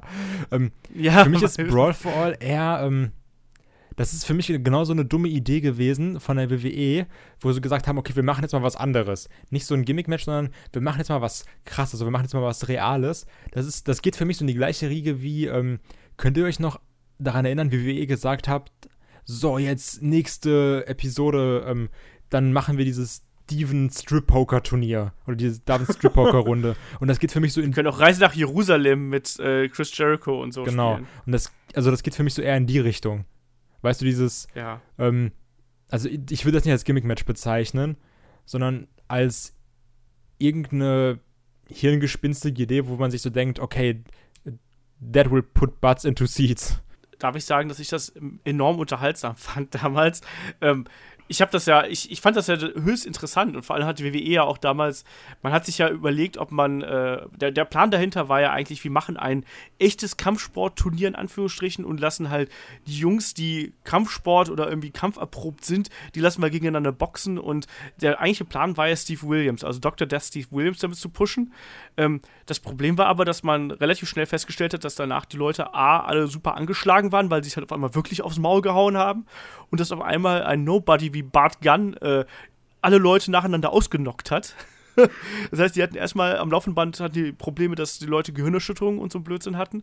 Und dann am Ende, der große Payoff für Bart Gunn war ja dann, dass er bei WrestleMania 14, meine ich war es, äh, von Butterbean aufs Übelste ausgenockt worden ist. Also, war Butterbean ein richtiger Boxer oder wer war das? Butterbean war ein richtiger ja, ne? Boxer, ja. Okay. Also nie ein besonders talentierter Boxer, aber halt so in den, ich weiß gar nicht genau, wo der, wo der geboxt hat, aber der war halt schon ein Name, das war halt so ein Showboxer eigentlich, aber der hat halt einen ordentlichen Wumms gehabt. Also wenn du den Kampf anschaust, äh, da hast du auch das Gefühl, dass äh, der mal eben äh, Bart Gunn den Schädel vom Hals kloppt einfach. Also deshalb, das hat auch gar keinen Sinn gemacht, eigentlich, dieses Turnier.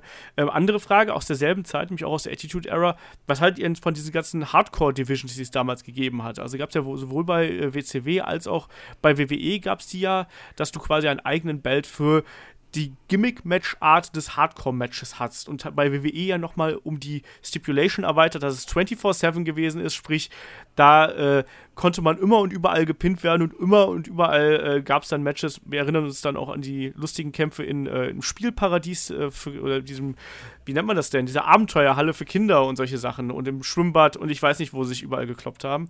Äh, Chris, wie hast du, gehört das für dich mit in die Sparte Gimmick-Matches und sollte man für solche Matcharten einen Gürtel verteilen? Ja, also, also das Hardcore-Zeug war, war schon arg gimmicky aber äh, also, also, also ich würde sagen, für, für, äh, für Gimmick-Matches sollte es keinen extra Gürtel geben. Das ist ziemlicher Schwachsinn. Und auch äh, der, der, alles, was um den Hardcore-Titel passiert ist, äh, gerade in der 24-7-Zeit, war ganz Hannebüchner Schwachsinn. Der war zwar sehr oft auch unterhaltsam, das äh, auf jeden Fall, aber es, es war halt unfassbarer Unsinn.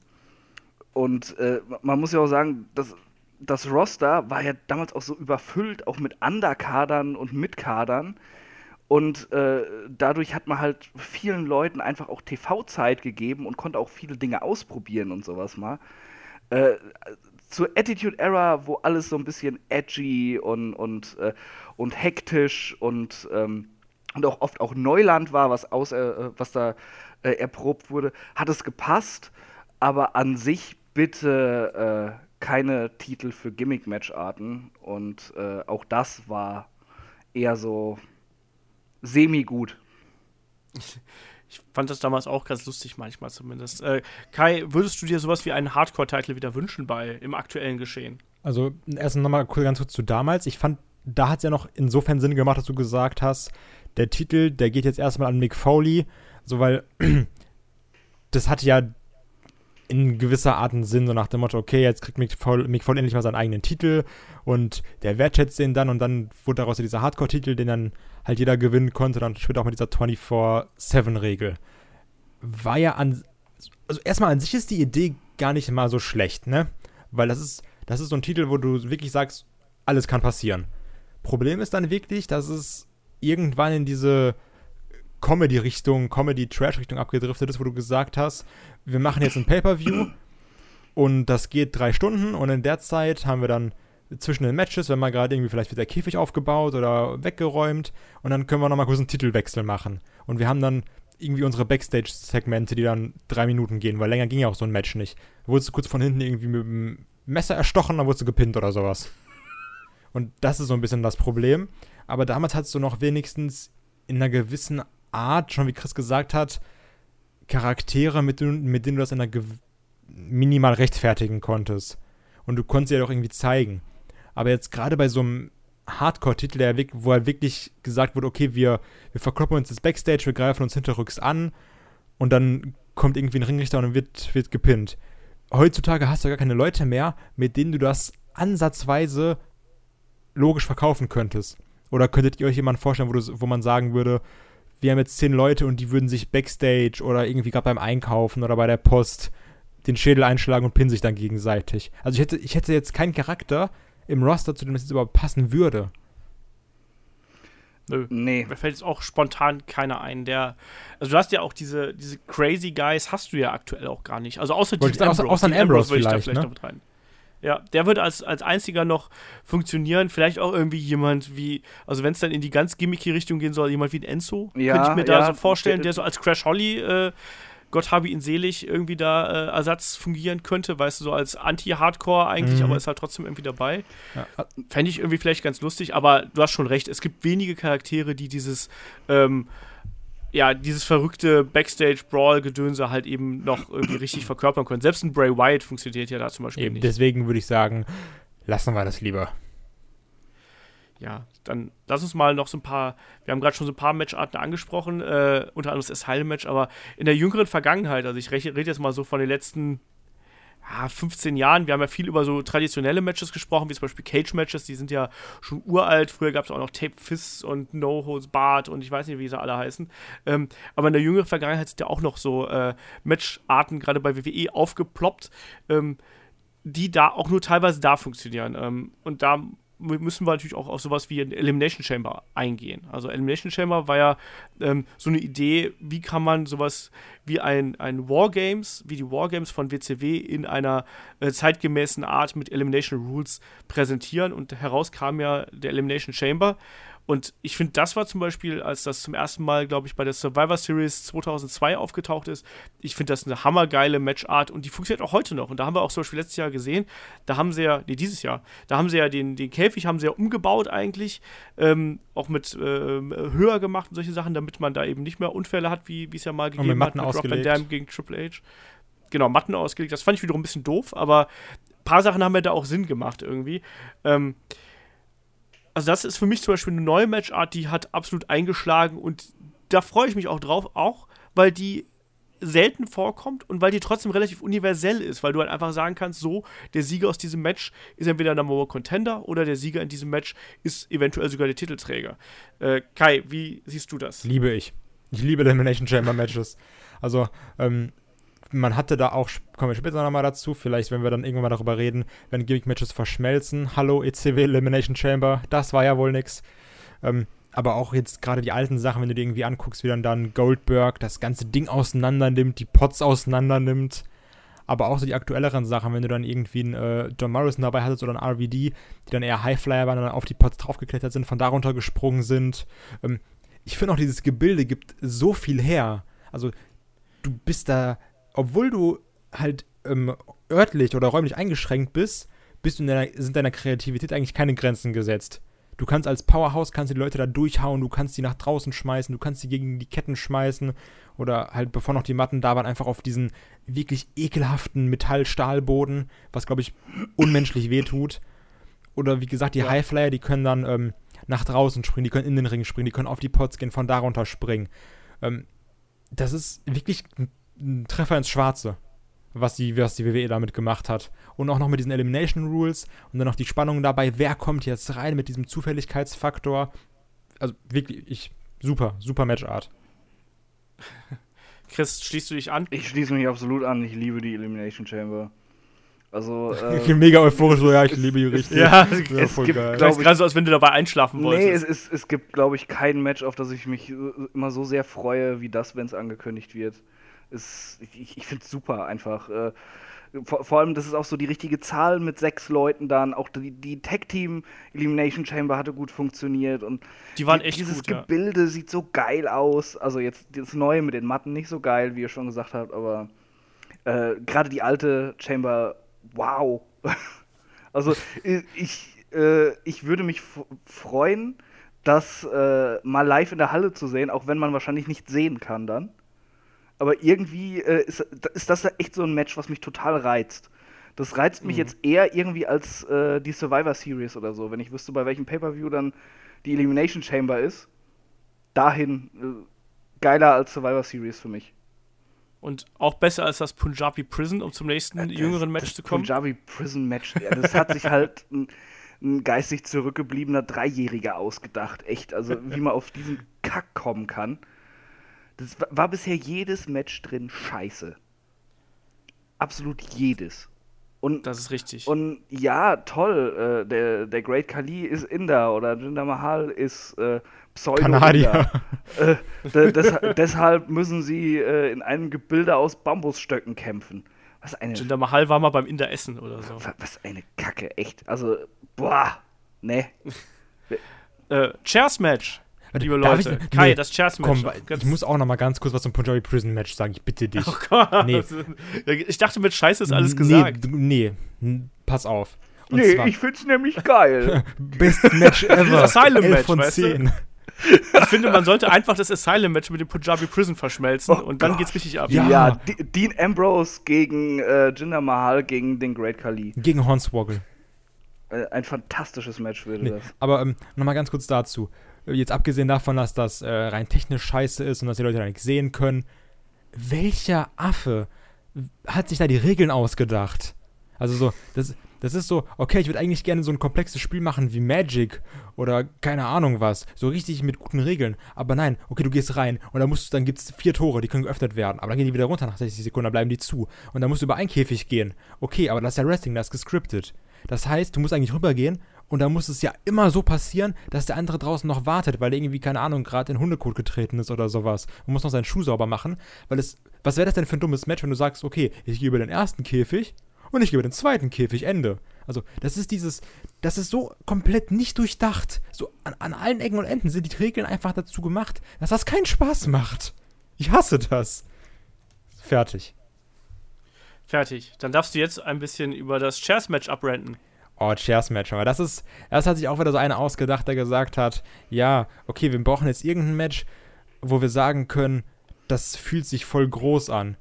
Weil vom Prinzip her ist ein Chairs-Match, das ist ja noch unbesonderer als ein No-DQ-Match. So, okay, es gibt Stuhlschläge, aber mit Hammern und alles dürft ihr nicht schlagen oder mit Candlesticks. Ihr dürft nur Stühle benutz benutzen. Und das ist einfach so, okay, krass unkreativ. Dann hast du diese gleichen 13 Share-Spots wie immer.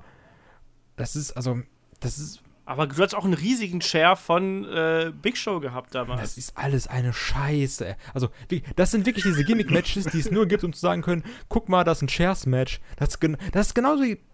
Sorry, wenn ich jetzt nochmal irgendwie springe. Das ist genauso wie, wie dieses Grudge-Match. Das ist einfach nur ein Match, wo du sagst, ja, die beiden können sich nicht leiden, deswegen ist das jetzt ein Grudge-Match. So, ja, okay. So nur weil du dem Kind einen anderen Namen gibst, ist das Kind nicht weniger scheiße. Sagten deine Eltern. du kleiner Arsch. das sagten sie zu Olaf.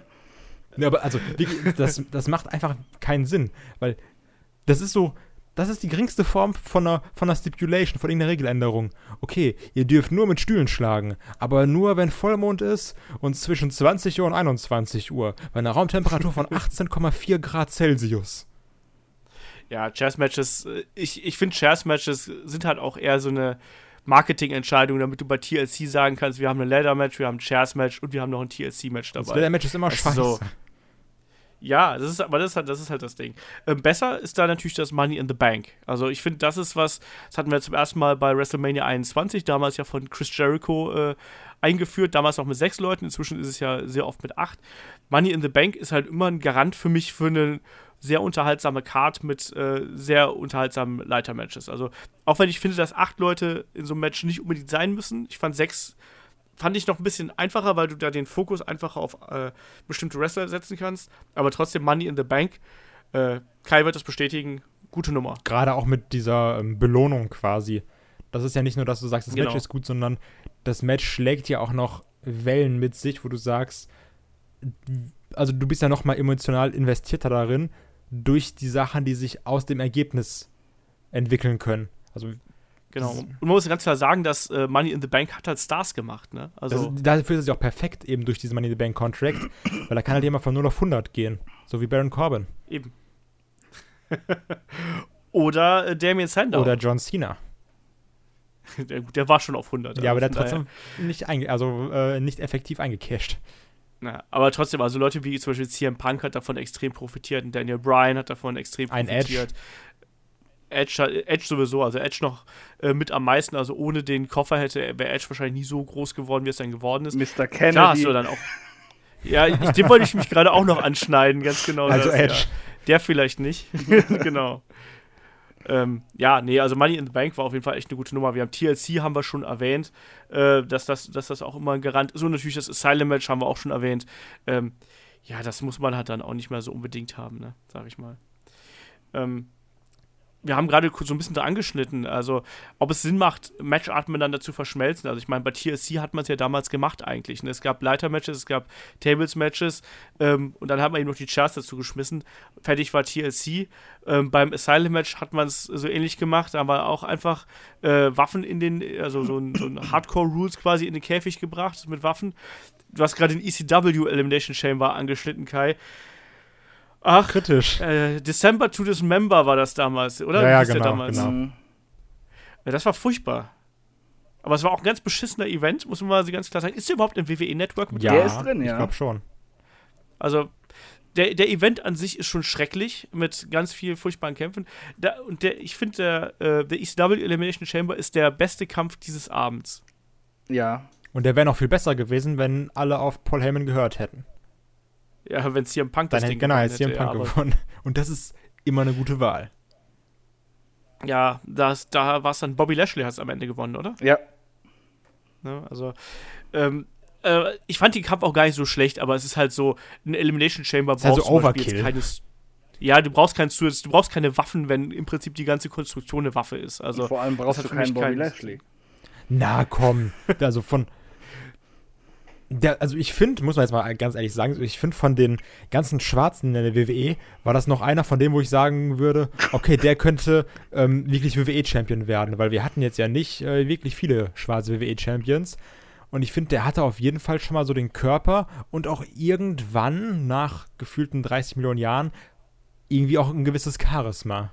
What? Der war auch ein. Wo hatte der denn Charisma? Charisma, Charisma finde ich auch schwierig, also heute noch. Aber ich, aber ich finde, dass er für die Statur, die er mitbringt, eigentlich ein guter Athlet ist und dass er auch ein, ein solider Wrestler ist, sagen wir ja, mal so. so solide. Ich finde aber, dass er. Aber, aber diese Ringpsychologie geht dem voll ab, finde ich. Ja. Ich, mich, mich hat bis jetzt auch kaum ein Lashley-Match äh, wirklich irgendwie gefesselt, aber ähm, das liegt, glaube ich, einfach an der Ausstrahlung. Ich finde, er wirkt einfach immer so, ich finde halt auch immer, er wirkt immer so ein bisschen gelangweilt, latent und das erreicht mich halt nicht. Also wenn ich da die Wahl habe, ich finde immer, ich finde, dass die Wahl, also so, so Brock Lesnar und Lashley sind halt so vom Typ her sehr, sehr ähnlich. Also was die Bewegungsabläufe angeht und was die Muskulatur und so angeht, also von dem jungen Brock Lesnar.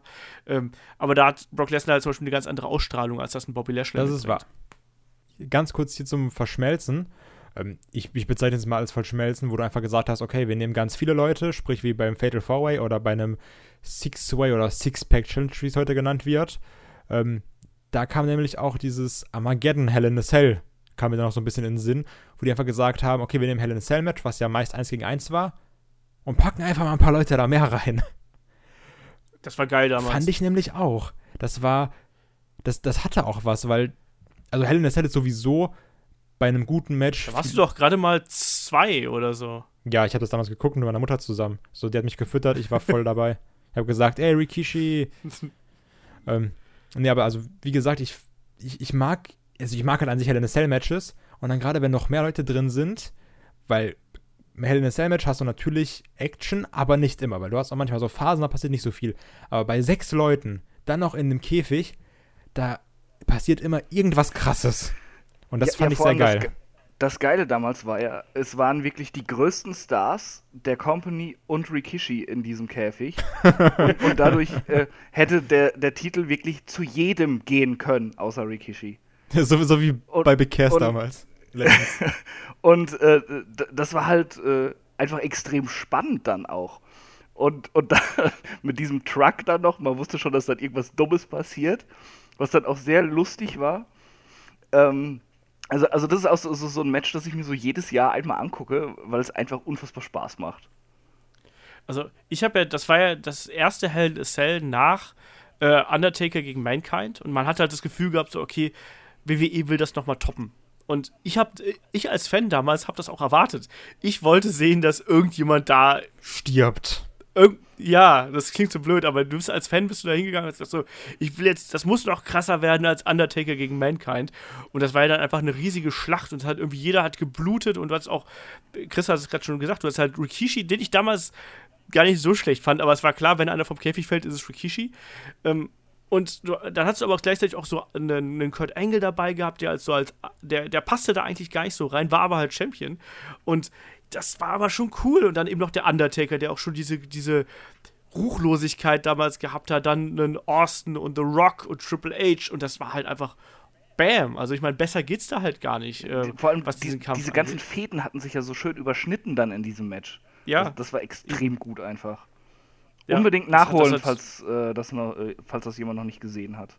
Genau, Armageddon 2000 müsste das gewesen sein äh, ja, damals. Ja. Äh, also das, das, war, das war richtig super. Also ich kann mich da auch noch sehr, sehr gut dran erinnern. Lass doch mal, wir, wir geistern ja gerade immer so ein bisschen latent in der Attitude-Era irgendwie da umher.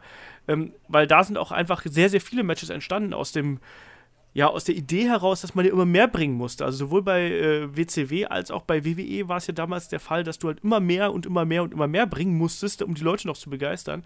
Und da sind halt auch eben viele Sachen entstanden, wo ich mal sage, hm, die könntest du jetzt heute vielleicht nicht mehr so unbedingt bringen. Ich springe jetzt ein bisschen hier bei uns in der Liste. Ähm, da gehen halt ein paar Sachen heutzutage so gar nicht mehr und das aus unterschiedlichsten Gründen. Also wir haben schon gerade eben so ein paar Sachen angesprochen, die halt einfach viel, viel zu gefährlich sind. Also zum Beispiel ein Scaffold-Match kennt man ja damals auch noch, egal ob es jetzt äh, ähm, mit, mit den Road Warriors gewesen ist und ähm, wie heißen sie denn? Road Warriors gegen mit Jim Cornette auf der einen Seite und Midnight Express, glaube ich, war das. Oder halt eben später auch ganz furchtbar Kidman gegen, äh, äh, gegen, gegen nicht Steve Douglas, gegen Shane Douglas. Ähm, auch ganz furchtbar mit Medusa und Tori Wilson noch dabei. Absoluter Schrott, wo Leute da runterfallen mussten. Das würdest du, konntest du heutzutage auch nicht mehr bringen, einfach aus versicherungstechnischen Gründen. Ja, bitte. Äh, Gab es nicht auch mal irgendwie so ein, ein Blindfold-Scaffold-Match? Irgendwas schwebt mir da auch so im Kopf rum. Es gab mal ein äh, Blindfold-Cage-Match bei äh, TNA damals. Nee, zwischen ich, ich, meine, es gab auch. Äh, da, war, war das. Ne, ECW war das, glaube ich, nicht. Irgendeine eine, eine amerikanische Indie-Liga müsste das gewesen sein. Das muss wohl das schlechteste Match aller Zeiten gewesen sein. Also, also zum Beispiel einen Leute blind auf dem Gerüst. also zum Beispiel ähm, ein äh, Blindfold-Match ist eigentlich auch was, was heutzutage schon nicht mehr geht, weil es einfach absurd langweilig ist. Ich, ich finde, das Blindfold-Match hat genau ein einziges Mal funktioniert und das war bei WrestleMania 7 zwischen Rick Martell und äh, Jake the Snake Roberts und da war es halt Teil der Geschichte. Also, am geilsten, wer, wer es mal sehen möchte, schau sich mal äh, äh, James Storm gegen ähm, äh, Chris Harris an von TNA. Damals im Cage, die beiden. Dem einen fällt ständig dieser Sack vom Kopf, weil er nicht richtig zugeschnürt war. Oh, ja. Die wissen beide nicht genau, wo sie hinrennen müssen. Es war, es war absurder Scheiß einfach. Ja, ja. Ich habe nur Bilder gesehen und ich war gelangweilt. Ja, wenn du dir nur Bilder anguckst, ist doch klar. Der war Daumkino. zum, zum Scaffold-Match, ich musste gerade mal nachschauen, wer nochmal da aufgetreten ist. Es gab mal bei WXW, ähm, WXW und CZW, damals in, in Oberhausen, gab es mal ein Match, ähm, ein Drunken Scaffold Match zwischen ähm, Danny Havoc und äh, Devin Moore.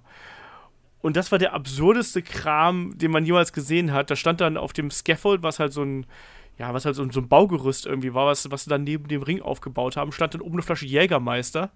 Und äh, man musste, nur wenn man seinen Gegner oben vom Käfig runtergeworfen hat, durfte man einen trinken. was ein Scheiß.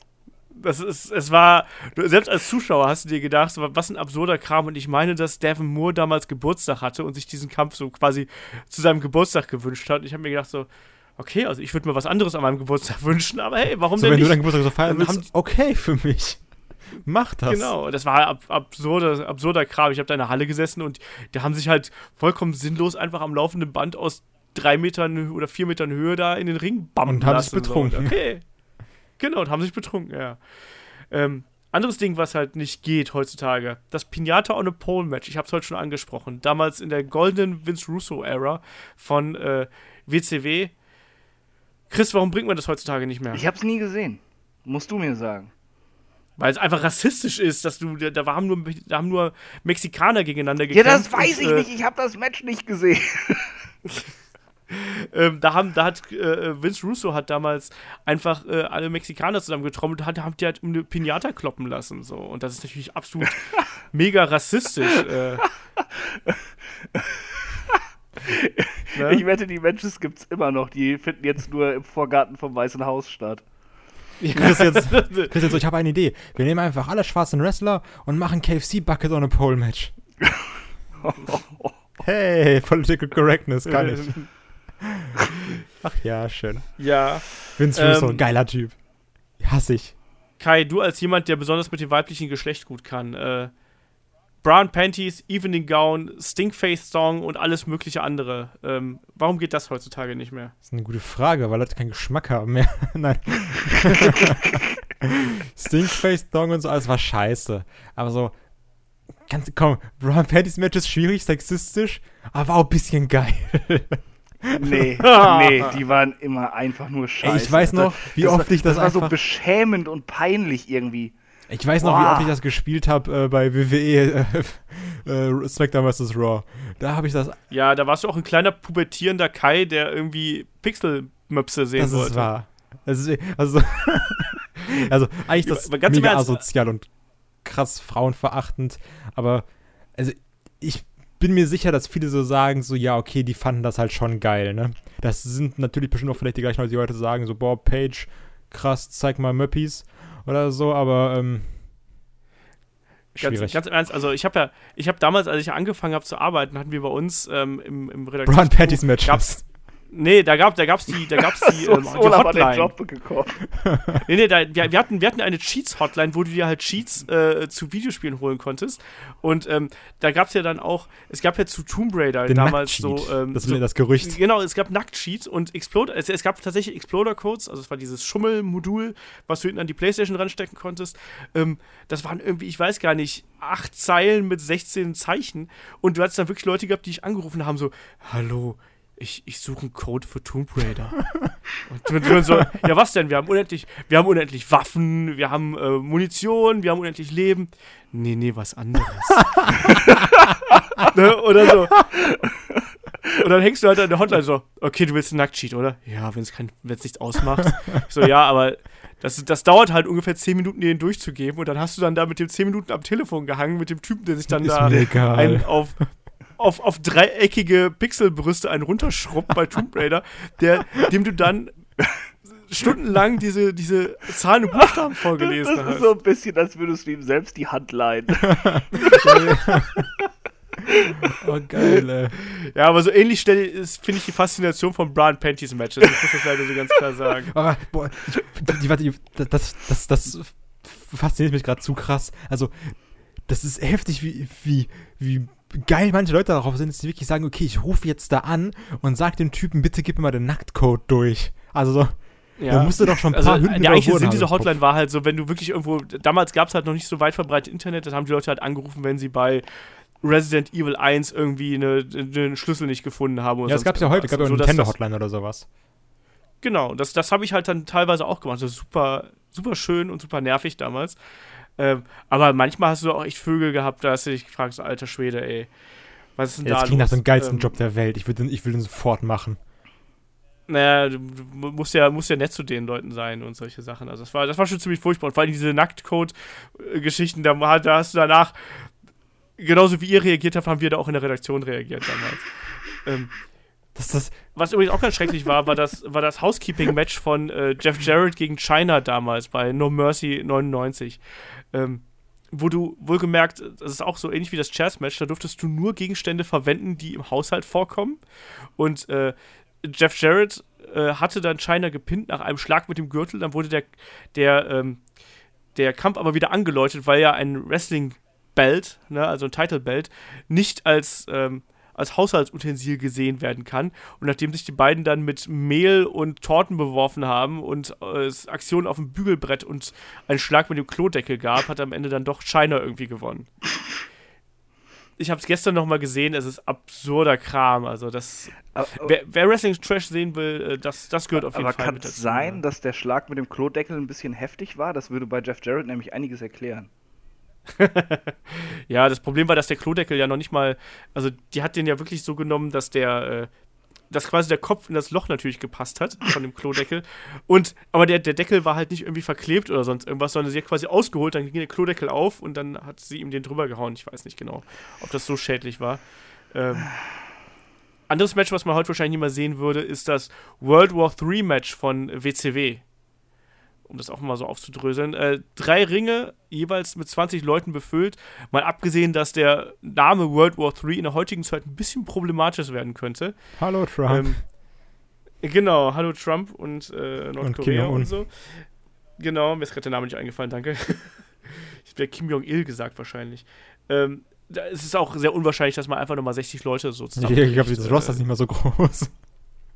Eben. Und noch dazu müsstest du drei Ringe aufstellen und äh, WWE hat momentan, also wär, aktuell wärst du sogar eine Möglichkeit, die Halle wieder voll zu kriegen, so mit drei Ringen statt äh, Zuschauern. Das ist wahr. Puh, tö, tö, tö, Puh Shots fire. Ich glaube übrigens hat China noch bestimmt ein paar andere Housekeeping-Matches später dann gemacht vor der Kamera mit X-Pac zusammen. Da, da, da, da. Pornowitze. Ah, ich, ich, wusste, dass noch ein Pornowitz von dir kommt. Den kannst du einfach ja, nicht stecken so lassen, ne? Nee, so wie X-Pac. Gut verwandelt. Auf dich kann man sich verlassen.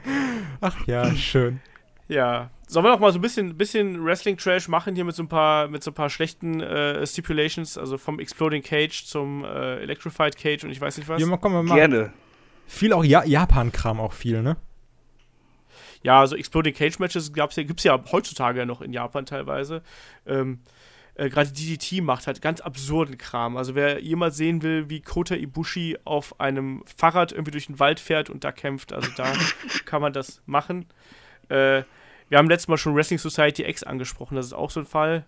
Ähm, und was ich halt, das glaube ich echt eines der miesesten Gimmick-Matches ist, was ich jemals gesehen habe, war das Electrified Cage-Match bei TNA damals zwischen äh, LAX und den Dudleys.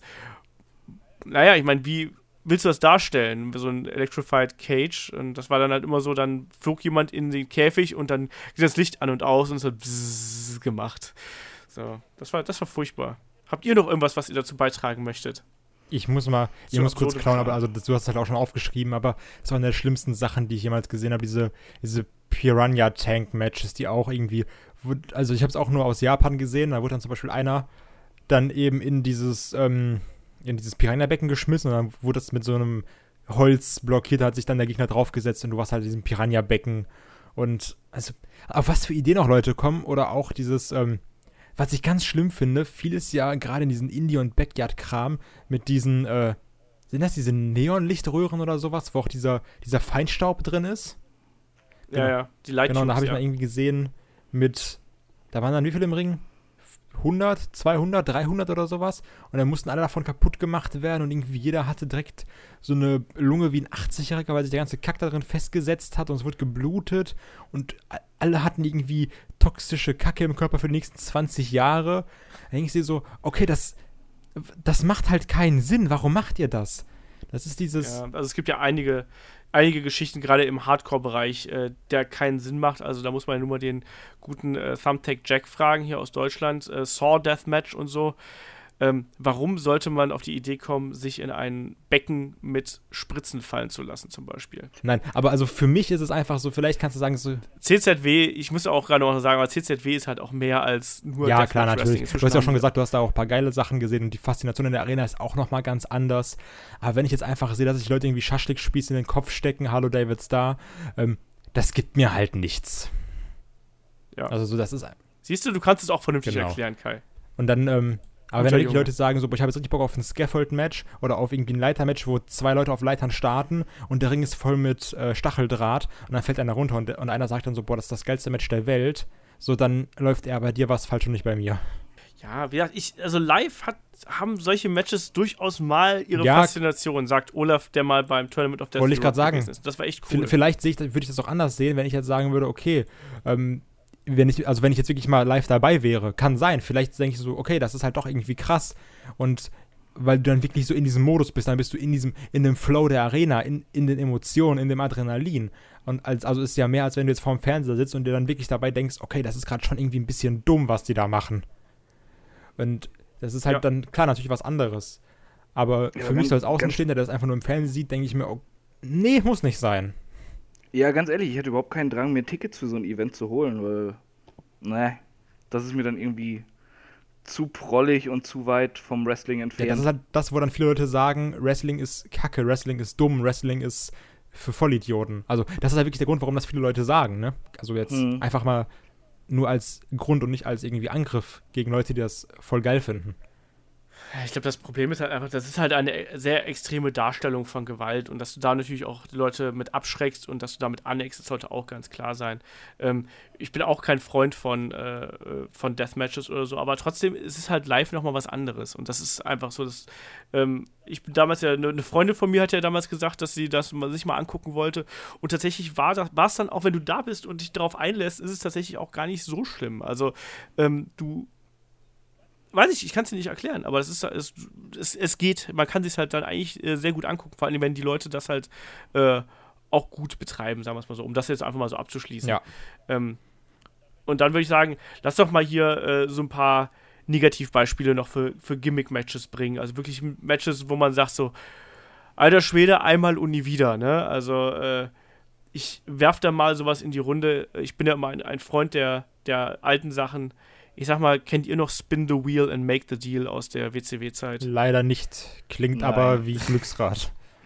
Es- Genau, Spin the Wheel, Make the Deal war quasi ein Glücksrad und da waren Match-Stipulationen drauf. Und ich glaube, das gab es das letzte Mal 92, wo dann Sting und Jake the Snake Roberts, also schon ein Jake the Snake Roberts, der schon sehr, dem es nicht mehr so gut ging, sagen wir es mal so, äh, darum gekämpft haben, äh, welche, welche Stipulation es werden soll. Und dann gab es am Ende ein Coal Miners Glove Match. Und da kommen wir direkt zur nächsten dummen Stipulation. Äh, da hing nämlich dann ein, ein Handschuh an einem Pole und dieser Handschuh war halt irgendwie vorne besonders dick und äh, war deswegen besonders äh, wirkungsvoll im, im Kampf und da ist Jake the Snake Roberts ist noch von der eigenen Schlange gebissen worden und ähm, absurder Kram und vor allem alles, was irgendwie on a pole ist, sollte eigentlich verboten werden, weil alles on a pole ist Blödsinn. Egal, ob es Flaggen sind, ob es Pinatas sind, ob es keine Ahnung, was kann da noch hängen? Ich weiß es nicht. Eheringe doch Verträgen. auch mal, oder nicht? Bei, Bei TNA, TNA. gibt es Kisten. Genau, TNA gibt es halt die Kisten mit, mit den verschiedenen äh, ähm, äh, Verträgen drin und äh, äh, Feast of Fire, glaube ich, hieß das damals. Ähm, Pole-Matches sind für mich eine Matchart, die nicht gehen. So, und jetzt seid ihr dran. Äh, yeah. Kai, Chris. Ja, mach Chris, komm. Hau raus. Äh, ja, äh, on a pole, ganz schlimm. Äh, unvergessen auch äh, Judy Bagwell on a forklift. Genau, weil die zu fett ist für einen Pole. das hat, das hat Kenny doch damals gesagt. Ja, genau. Und du hast ihn jetzt nur zitiert, ne? Das war nicht deine eigene Ja. Meinung.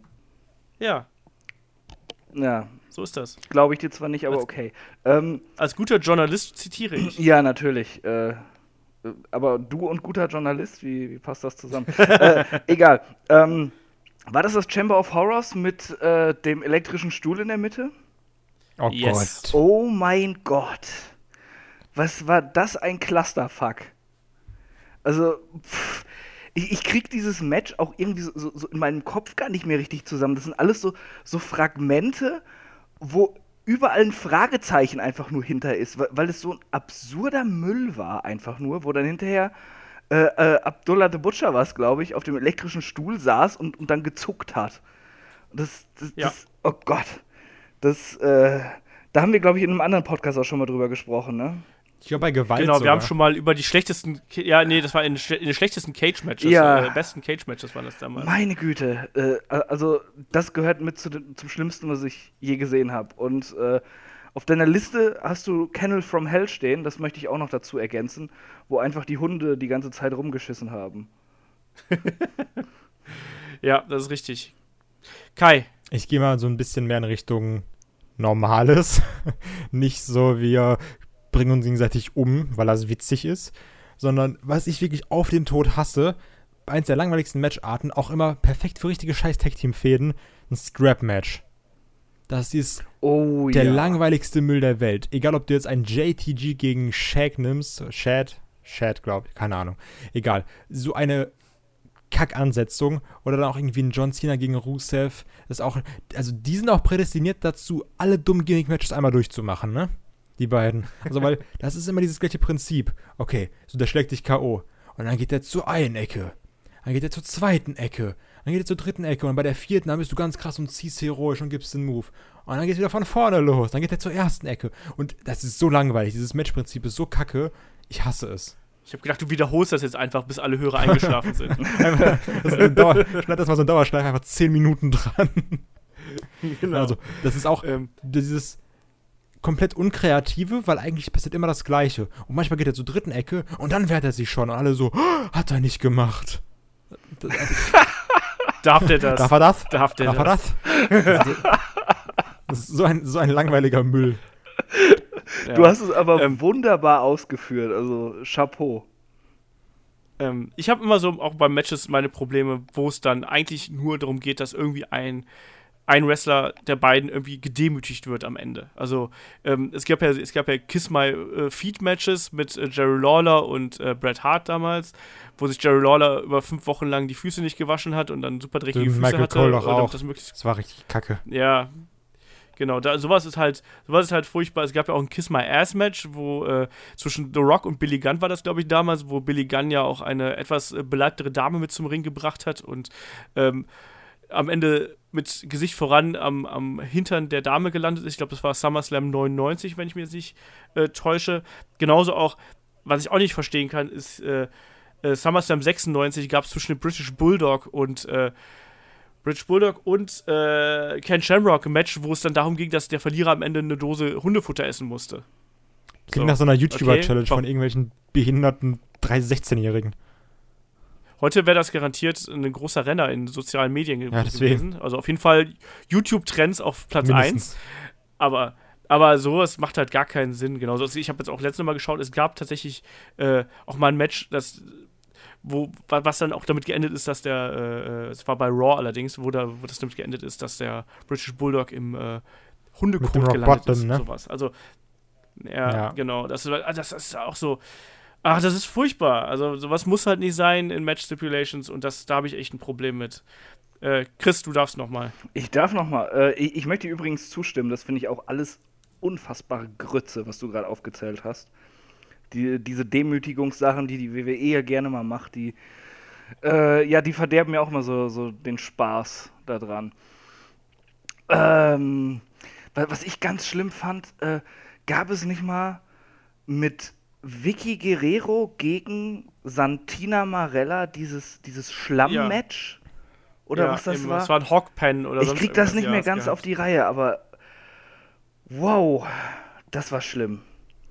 Das geht aber auch in dieselbe Richtung. Ich meine, es, äh, Triple H gegen Henry Godwin damals äh, war ja auch Hawkpen-Match und auch diese, diese äh, Schlamm, äh, also wirklich diese, diese Schlammbecken-Matches gab es ja früher auch nochmal. Es ist auch alles sehr furchtbar. Ja, und auch so langweilig. Und das ist ja auch kein Match, ja. Dann, dann entweder stümpern beide im Schlamm rum oder einer wird zum Schluss reingeworfen und äh, äh, das ist dann total lustig, weil hahaha, der ist ja jetzt im, im Schlamm. Genau. Schön, die Dreijährigen freut es. Also die Cena-Fans sind begeistert, der Rest hat keinen Bock. Derjenige, der Punjabi Prison Match gemacht hat, der so, haha, das ist mein Humor. Ja, ja genau.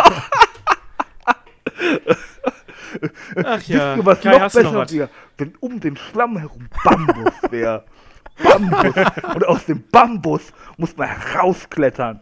Und dann, dann, dann mache ich ein Inferno-Mess. Da sind da so Flammen und Feuer. Und wenn dann einer brennt, dann hat er verloren. Das ist voll gut.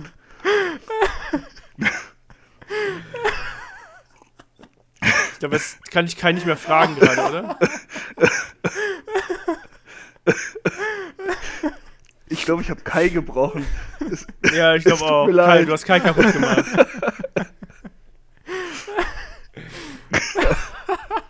So, dann, dann wenn Kai sich auskichert, äh, versuche ich hier nochmal ähm, äh, Monster Truck Sumo Match damals. Äh, Hogan gegen den Giant mit zwei großen Monster Trucks, die sich gegeneinander versuchen aus dem Ring zu, aus dem, äh, aus dem Kreis zu schubsen. Das war auch furchtbar. Monster Truck. Ach ja, Monster Truck. ja. ja. Monster Truck Sumo Match. Da kommt Hulk Hogan in seinem Monster Truck. Ich glaube, dass, dass Eric Bischoff wirklich damals so gesprochen hat, mit Ted Turner zusammen. Beide. So.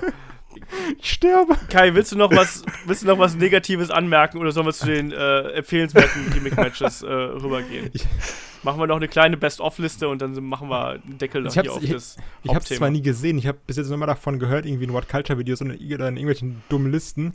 Und das ist auch hier geschrieben, King of the Road. Das war doch, glaube ich, das, wo die ähm, sich, also wo dann irgendwie ein, auf, auf dem Highway ein Laster gefahren ist und da waren die quasi hinten drauf, dann war da Heu oder so ein Kram und dann haben die sich da fertig gemacht. Genau, das war ein Blacktop Bully, das war beim ersten Uncensored damals bei der WCW. Uncensored war traditionell immer der Event mit den beschissensten Quoten und den beschissensten Matches. Also da äh, hatten wir, wir haben auch ein Match vergessen, das Doomsday äh, Cage Match damals. Das haben wir auch in den schlechtesten Cage Matches schon mal äh, erwähnt mit äh, Hulk Hogan und Randy Savage gegen die Allianz, Oh gegen Hulkamania. Äh, Mit dem Cage, wo man nicht drauf rumlaufen konnte, weil der so weich äh, war.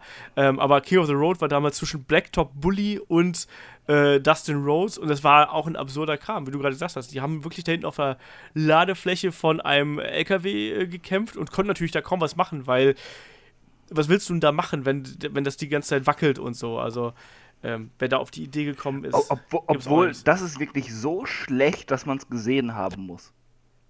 Ja, da gab es übrigens auch einen, einen, einen äh, ich weiß nicht mehr, wie das hieß, es war aber auf jeden Fall zwischen John Tenter und äh, dem Big Boss Man ein, äh, ich weiß gar nicht, wie es hieß, es war ein Socke und eine Pole-Match und in der Socke waren Münzen drin. So, und dann haben die beiden dicken Männer versucht, an diese Socke mit Münzen zu kommen. Puh. Tja, Stille, D Schweigen. dann lieber nochmal King of the Road gucken.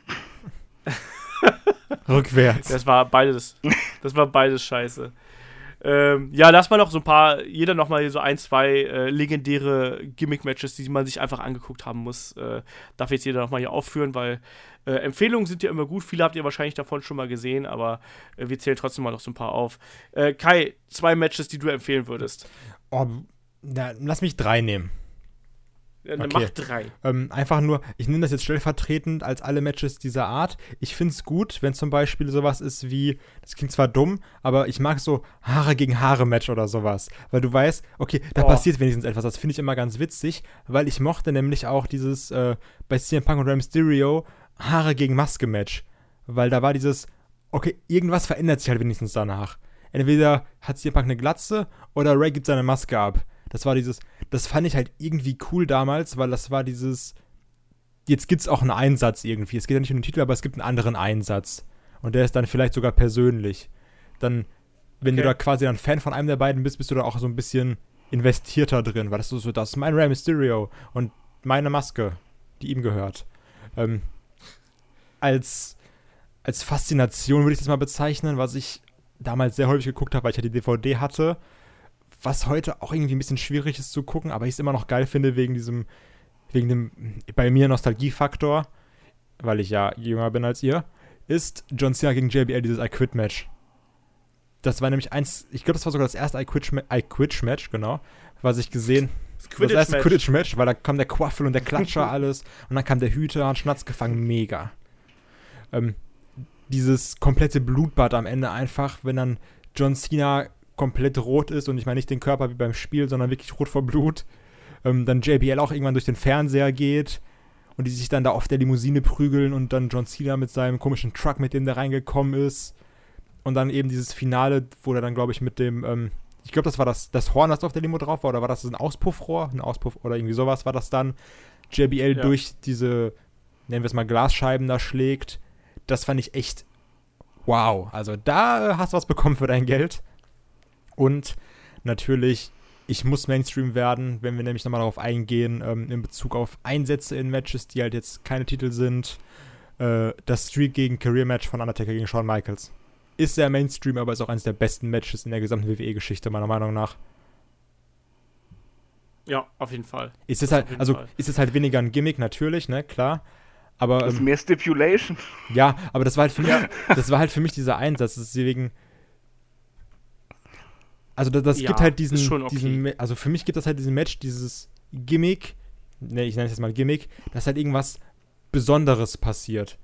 Also so, dann habe ich halt lieber irgendwie, dass ich weiß, beide Wrestler wollen auf keinen Fall verlieren, als dass ich sage, guck mal, ich bin Big Show, ich habe einen großen Stuhl und damit hau ich dich. Chris, drei gewinnt. Ähm, ja, schwierig. Äh, ich sage einmal Last Man Standing, Royal Rumble 2007 müsste es gewesen sein, Cena gegen Umaga. Was, wie ich finde, ein fantastisches Last Man Standing Match war. Ähm, ich, ich, mache es jetzt tatsächlich, ich, ich, hoffe, das sind Matches, die, die äh, nicht so bekannt sind, also nicht die, die immer genannt werden, ja. Es gibt, es gibt so viele Gimmick-Matches, die ich geil finde, deshalb versuche ich jetzt gute rauszufinden, die vielleicht Leute verpasst haben. Ähm, das Last Man Standing, Umaga gegen Cena. Dann, ähm, oh, was war's? Es müsste dann Extreme Rules 2008 oder so gewesen sein. Das TLC-Match zwischen Undertaker und Edge. Einfach weil, mhm. äh, weil man den Taker nicht in einem TLC-Match kennt. Das war nochmal so, so komplett andere Atmosphäre in diesem Match, wie ich finde. War auch, war auch, ein, auch ein verdammt gutes Match. Und, oh, ähm, verdammt. Das ist echt schwer, du. Äh, Hell in a Cell, äh, Undertaker gegen Brock Lesnar. Nenne ich zwar immer, aber das ist halt geil. Das Undertaker gegen Edge war übrigens bei One Night Stand 2008. Ah, okay, dann war es, bevor es umbenannt wurde, als ihnen dann aufgefallen ist, auf einmal so, hm, One-Night-Stand, das könnte man sexuell auslegen. Nennen wir es genau. Extreme Rules. Genau das. Ähm, ich äh, nehme einfach mal den Royal Rumble, weil der Royal Rumble ist letztlich auch ein Gimmick-Match. Um den halt eben ein Event Wir haben noch gar nicht erwähnt, was einfach eins, wenn für mich sogar das geilste Gimmick-Match aller Zeiten ist. Ja. Genau, eben. Also ich finde auch, dass es ultra wichtig ist und es hat inzwischen auch so ein Standing. Man kennt den Royal Rumble über die Grenzen des Wrestling-Fans hinaus, irgendwie, das, der Wrestling-Bubble. Deswegen absolut wichtig. Und äh, Pat Patterson als der, der Macher des Royal Rumble, also und auch der, der Booker des Royal Rumble, also äh, absolute Meisterleistung. Man muss sich nur mal überlegen, wie viele Ligen allein den Royal Rumble kopiert haben in verschiedenen Variationen. Ne? Also, das ist. Äh, was, was, äh, das ist zeitlos und das hat Wrestling geprägt, deswegen der Royal Rumble gehört auf jeden Fall zu den wichtigsten, wenn nicht sogar das, das wichtigste Gimmick-Match überhaupt und mein Lieblings-Rumble ist und bleibt der Royal Rumble 92 mit Ric Flair. Wusste und, ich, dass äh, du das sagst. Weil ich liebe den. Ich, ich habe mir den so oft angeguckt und der ist einfach fantastisch. Ähm, ich schmeiß da auch den Last Man Standing Match rein, nämlich äh, äh, Chris Jericho gegen Triple H von äh, Fully Loaded 2000. Oh ja, das war verdammt gut. Ja, also das ist auch ein Ding, das äh, mag ich extrem gern und ich greife mal wieder ganz tief in die äh, Mottenkiste. Ich habe es mir letztes Mal angeschaut. Greg Valentine gegen Roddy Piper im äh, Dog Collar Match damals, äh, also mit der Eisenkette verbunden. Äh, unfassbar hartes Match, was ja auch äh, Roddy Piper echt Ohrprobleme eingebracht hat. Ähm, sehr hart geführtes Match und eine sehr, sehr brutaler Brawl einfach zwischen den beiden und das kann man sich aber heute noch angucken. Genauso übrigens, ich mache noch einen, ich mache die 10 hier voll. Ich möchte, ich, möchte, ich möchte noch was austauschen. Äh, äh, äh Lesnar gegen Taker möchte ich tauschen, äh, gegen das I Quit Match The Rock gegen Mankind. Vom Rumble äh, ja, 99. Genau. Äh, ich schmeiß noch das äh, Steel Cage Match äh, I Quit zwischen äh, Magnum TL und äh, Talia Blanchard damit da rein. Aber wir haben auch jetzt echt schon so viele Sachen genannt, auch die Wargames müssen wir eigentlich da nochmal explizit nochmal behandeln, weil das war ja quasi auch so eine äh, WCW-Geschichte. Ähm, die waren nicht nur gut, die Wargames. Also ich habe letztens nochmal mit, mit äh, Kollegen drüber gesprochen. Also ähm, wenn man sich drüber nachdenkt, es gibt halt diese geilen Wargames von 92 und auch von 91, die sind gut. Und danach kam auch echt viel Scheiß dazwischen. Ich glaube, Shaggy hatte das letztes Mal gesagt. Ähm, da, es ist halt wirklich so. Also wenn du dann die Rhodes Family gegen äh, die, äh, den Stud Stable da gehabt hast, das war schon richtiger Rotz teilweise. Aber es gab auch ein paar sehr, sehr gute Wargames. Und ohne die Wargames wird es auch sowas wie den Elimination Chamber nicht geben. Insofern denke ich, äh, muss man den auch dann noch einen kleinen Platz einräumen, einfach auch, weil das äh, ja auch zur damaligen Zeit halt absolut innovativ war. So ein Doppelkäfig über zwei Ringen und dann auch mit, den, mit der Regel, dass dann einer aufgeben muss und so. Äh, die sind halt immer sehr ähnlich, das war halt das Problem, aber trotzdem äh, mochte ich gerade die 92er Wargames auch. Jetzt haben wir sehr, sehr viele mal, gemacht. Warte, äh, ich, ich habe ja, hab ja am Thema vorbei. Ich will noch mal ganz kurz ähm, die Gimmick-Matches zwischen Jeff Hardy und Umaga empfehlen. Äh, False Count Anywhere und das Steel Cage Match. Auch beide richtig gut. Und mhm. äh, Umaga auch sehr unterschätzt, finde ich. Generell Umaga so war fantastisch. Ab, absolut. In sehr vielen Matches. Umaga war ein echt herausragender Big Man und äh, ja, ist ja leider auch sehr, sehr früh verstorben. Um mal was Schlaues also, zu sagen. Das ist echt bitter, weil. Ja, Umaga, krass. Ähm, ich habe noch eine Frage, ich weiß nicht, ob du jetzt abschließen willst oder sowas, aber ich habe noch eine Frage, die mir noch mal aufgefallen ist. Äh, vielleicht sogar zwei. Aber ähm, findet ihr auch, dass es so Gimmick-Matches gibt, die irgendwann mal als Gimmick-Match verkauft wurden oder vielleicht auch als Stipulation oder sowas, die heutzutage eigentlich gar nicht mehr besonders sind? Zum Beispiel jetzt wirklich dieses ähm, No-Holds-Barred-Match oder No-DQ-Match, was auch komischerweise 100 Namen hat. Oder auch, es gab ja mal eine Zeit lang, da waren ja auch Triple Threat-Matches oder Fatal Four-Matches in einer gewissen Art Gimmick oder ähm, Stipulation-Matches. Ich, ich meine, es gab sogar Fatal Four als Pay-Per-View. Und heutzutage ja, nimmst nee, du das also einfach so hin, so, ja, okay, es ist halt ein ganz normales Match wie ein 1 gegen 1 oder sowas. Oder Handicap-Matches ja. waren ja auch mal damals, wo du gesagt hast, das ist jetzt eher was Größeres und heutzutage ist das eigentlich normal, besonders, also unbesonders geworden. unbesonders ja, ist, ist, auch wunderschön. Mein Kopf macht ähm, manchmal Sachen. nee, äh, absolut. Also gerade so Sachen wie äh, Three-Ways und Four-Ways äh, waren früher ja wirklich eine Sensation, als es dann die ersten äh, Matches dieser Art gegeben hat. Und heutzutage hast du das, das ist zwar immer noch was Besonderes, weil es halt einfach eine andere Dynamik hat, aber es ist nicht mehr so speziell, dass du zum Beispiel damit einen Pay-Per-View verkaufen könntest. Ähm, insofern würde ich die auf jeden Fall damit reinschmeißen. Bei No Holds Barred, äh, No DQ, Extreme Rules, egal wie das Ding auch heißt, ähm, finde ich immer, da kommt es auf die Feder an. Also da, da gibt es Kämpfe, da sage ich, das finde ich richtig geil und da funktioniert das dann für mich. Und dann gibt es aber wiederum andere Kämpfe, wo ich halt sage, so, ja, ne, wie du halt gesagt hast, hier die ganzen Streetfights da, äh, egal ob es jetzt ein äh, Oktoberfest-Brawl ist oder ein äh, Belfast Streetfight oder sonst irgendwas, letztlich ist es alles dasselbe. Ja, da, da ist es dann wiederum der Fall, dass ich sage, ja, so, ja, es ist halt relativ normal. Und was ich auch nochmal hatte, als ich mir Gedanken gemacht habe, so ein bisschen, ist mir aufgefallen, ähm, weil ich halt sehr, sehr viel damals auch WWE gespielt habe, die Spiele, dass es irgendwie gewisse Matcharten gibt, die ich damals tot gespielt habe, wirklich dauerhaft nur, die es so in der normalen WWE-Fernsehwelt eigentlich so gut wie gar nicht gibt. Jetzt gerade im Bereich auf Tag-Team-Matches, ähm, wie ich es auch geliebt habe, zum Beispiel, du hattest dann äh, Tornado-Tag-Matches, die es heutzutage irgendwie nie gibt, komischerweise, obwohl ich die auch richtig geil finde, weil heutzutage ist ja eigentlich ein Tornado-Tag-Match immer automatisch ein TLC-Match oder ein Ladder-Match oder keine Ahnung was. Dieses, das ist halt genau das Prinzip, okay, du hast ein Tag-Team-Match, das ist No DQ. Was hindert mich daran, nicht einfach in den Ring zu gehen? Warum sollte mein Gegner abklatschen? Das ist ja. auch dieses, das verstehe ich nicht. Und auch, wovon ich ein großer Fan war bei den Spielen, die äh, Tag-Team Elimination Matches, die es auch gar nicht gibt. Und gerade in den Zeiten, wo in der Tag Team Division, wo du hast, okay, dann kämpft Kämpfe A aus dem anderen Team gegen Kämpfe A und dann B gegen B. Aber dann kämpft A gegen B und dann B gegen A. Dieses, dann, dann kannst du doch da wenigstens ein bisschen frischen Wind reinbringen, indem du sagst, wir machen Tornado-Tag-Matches. Oder wir machen halt, wie gesagt, die irgendwelche Elimination-Tag-Matches. Ich verstehe es nicht, warum es sowas nicht gibt, die ja schon wirklich seit zig Jahren in WWE-Spielen immer sind, aber im Programm nie genutzt werden. Finde ich irgendwie kacke. Ja, also Tornado-Tag-Matches gibt es tatsächlich relativ selten. Ähm, ich, das liegt natürlich auch daran, dass du gerade bei Mainstream halt relativ äh, wenig große Tag-Teams hast, ähm, die das auch vernünftig abreißen können. Ich glaube auch, dass es generell so vom äh, es ist auch für den Zuschauer schwer, das zu verfolgen, weil du da automatisch sechs Leute hast. Ähm, da noch irgendwie eine kleine Übersicht zu behalten, ist halt, ist halt nicht so einfach.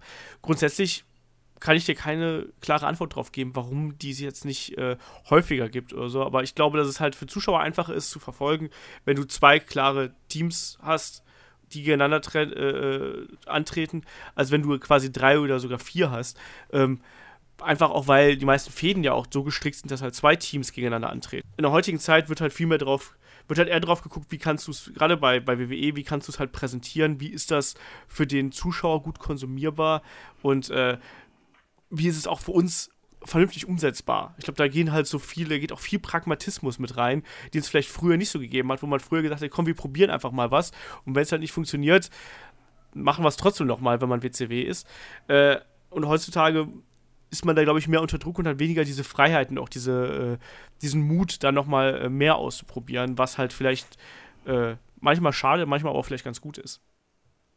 Und deswegen würde ich sagen, beenden wir hier die äh, Diskussion über Gimmick-Matches und äh, wenden uns den Fragen zu, zur Abwechslung mal. Haben wir beim letzten Mal ja nicht gemacht, wegen, des, äh, wegen meines Urlaubs. Jetzt äh, haben wir jede Menge Fragen eingesendet bekommen. Und äh, ihr wisst, Fragen stellt ihr an fragenheadlock.de. Ansonsten äh, Twitter, iTunes, was weiß ich was. Ihr wisst genau, wo ihr uns erreichen könnt, das schafft ihr schon. So, ähm, der Tobi fragt, äh, in guter alte Tradition, äh, das Mae Young Classic äh, war nichts, also seiner Meinung nach. Nur eine Storyline, äh, die dann auch direkt wieder fallen gelassen worden ist, zum Glück, äh, mit dieser MMA Horsewomen-Scheiße. Äh, keine Breakout-Performance, ganz schwache Kommentatoren und generell keine große Präsentation. Ähm, eure Meinung zum ganzen Turnier jetzt, wo es abgeschlossen wurde? Ich glaube, der Kai hat es nicht gesehen, der Chris hat es, glaube ich, auch nicht gesehen, oder? Top eBay-Artikel wie beschrieben, schneller Versand, gerne wieder. Chris, hast du es dir angeschaut? Ich weiß, du hast ein, ein Event gesehen, aber. Ich, ich habe zwei, glaube ich, gesehen. Ich habe zwei Folgen geguckt. Ähm, also, also äh, ich fand es nicht scheiße. Ähm, ich, es hat mich aber halt auch nicht so gekickt, dass ich dann wirklich äh, zügig weitergeschaut habe, äh, wie es beim Cruiserweight Classic war. Da hätte ich wahrscheinlich alles hintereinander weggeschaut, wäre es verfügbar gewesen. Aber der, dieses äh, MMA Horsewomen-Ding, ja, das, das fand ich auch. Das war ja, glaube ich, schon in der ersten Folge fing das ja an mit, äh, wie hieß sie, Basler oder was? Ja. Ich, ich fand sie furchtbar. Ich, ich, ich fand dann ihre, ihre Girl Group da äh, auch schlimm. Das brauchte ich nicht. Äh, das war mir irgendwie zu ja, zu weit ab vom, vom äh, Sinn des Turniers, äh, den ich eigentlich da drin gesehen hatte. Ja, das, das sehe ich halt auch so. Also genau das, das ist halt der Punkt. Ich finde es auch ein bisschen schade, dass man da so ganz offensichtlich versucht hat, ähm, in diese Schiene zu gehen und da quasi was aufzubauen, auch mit den, mit den WWE Horsewomen quasi parallel dazu. Ich kann das schon verstehen, dass man das als, als Kritik äh, sieht. Ähm, so keine Breakout-Performance ich weiß es nicht. Also ich fand zum Beispiel äh, Kyrie Sane fand ich super, muss ich ganz ehrlich sagen. Also die hat sich direkt in mein, in mein Herz gerestelt. Äh, ich glaube aber, er meint, fand ich. Ich warte ganz kurz, ich ja. glaube aber, er meint damit keine Breakout-Performance, weil Kyrie Sane war ja schon vorher krass. Also das ist so dieses, ja. von der hat man auch Großes erwartet.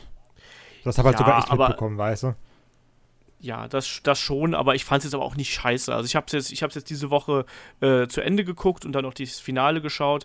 Ich fand, das war ein solides Turnier, aber es war halt, äh, da war halt auch zu viel dabei, was nicht unbedingt so abgeliefert hat, wie man sich das vielleicht gewünscht hat. Aber es war trotzdem in sich eigentlich, also meiner Meinung nach war das ein solides bis gutes Turnier, aber da war halt auch viel dabei, was, wie Chris es eigentlich schon ganz gut gesagt hat, ne, was einen da nicht so 100% abgeholt hat. Ja, wo dann es auch immer gelegen haben mag. Trotzdem waren da halt aber trotzdem genug Damen dabei, die äh, mich wirklich über, äh, überzeugt haben. Also äh, hier äh, Viper oder äh, äh, Piper Nevin. Ah, Randy Orton war auch dabei. Ich.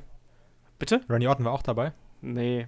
Ähm, aber die hat mir zum, die fand ich zum Beispiel ganz ausgezeichnet. Ähm, wie gesagt, diese Basler, Shayna, Shayna Basler fand ich auch nicht so mega toll, muss ich sagen. Also ich habe es nicht verstanden. Tony Storm hat mich gefreut zu sehen, fand ich aber auch nicht so toll, wie ich es erhofft hatte irgendwie. Wer mir gut gefallen hat, war, wie hieß sie nochmal, Bianca Belair. Fand ich, fand ich ausgezeichnet. Wie war denn also Alpha Female? Alpha Female war auch super, aber die war in der ersten Runde raus.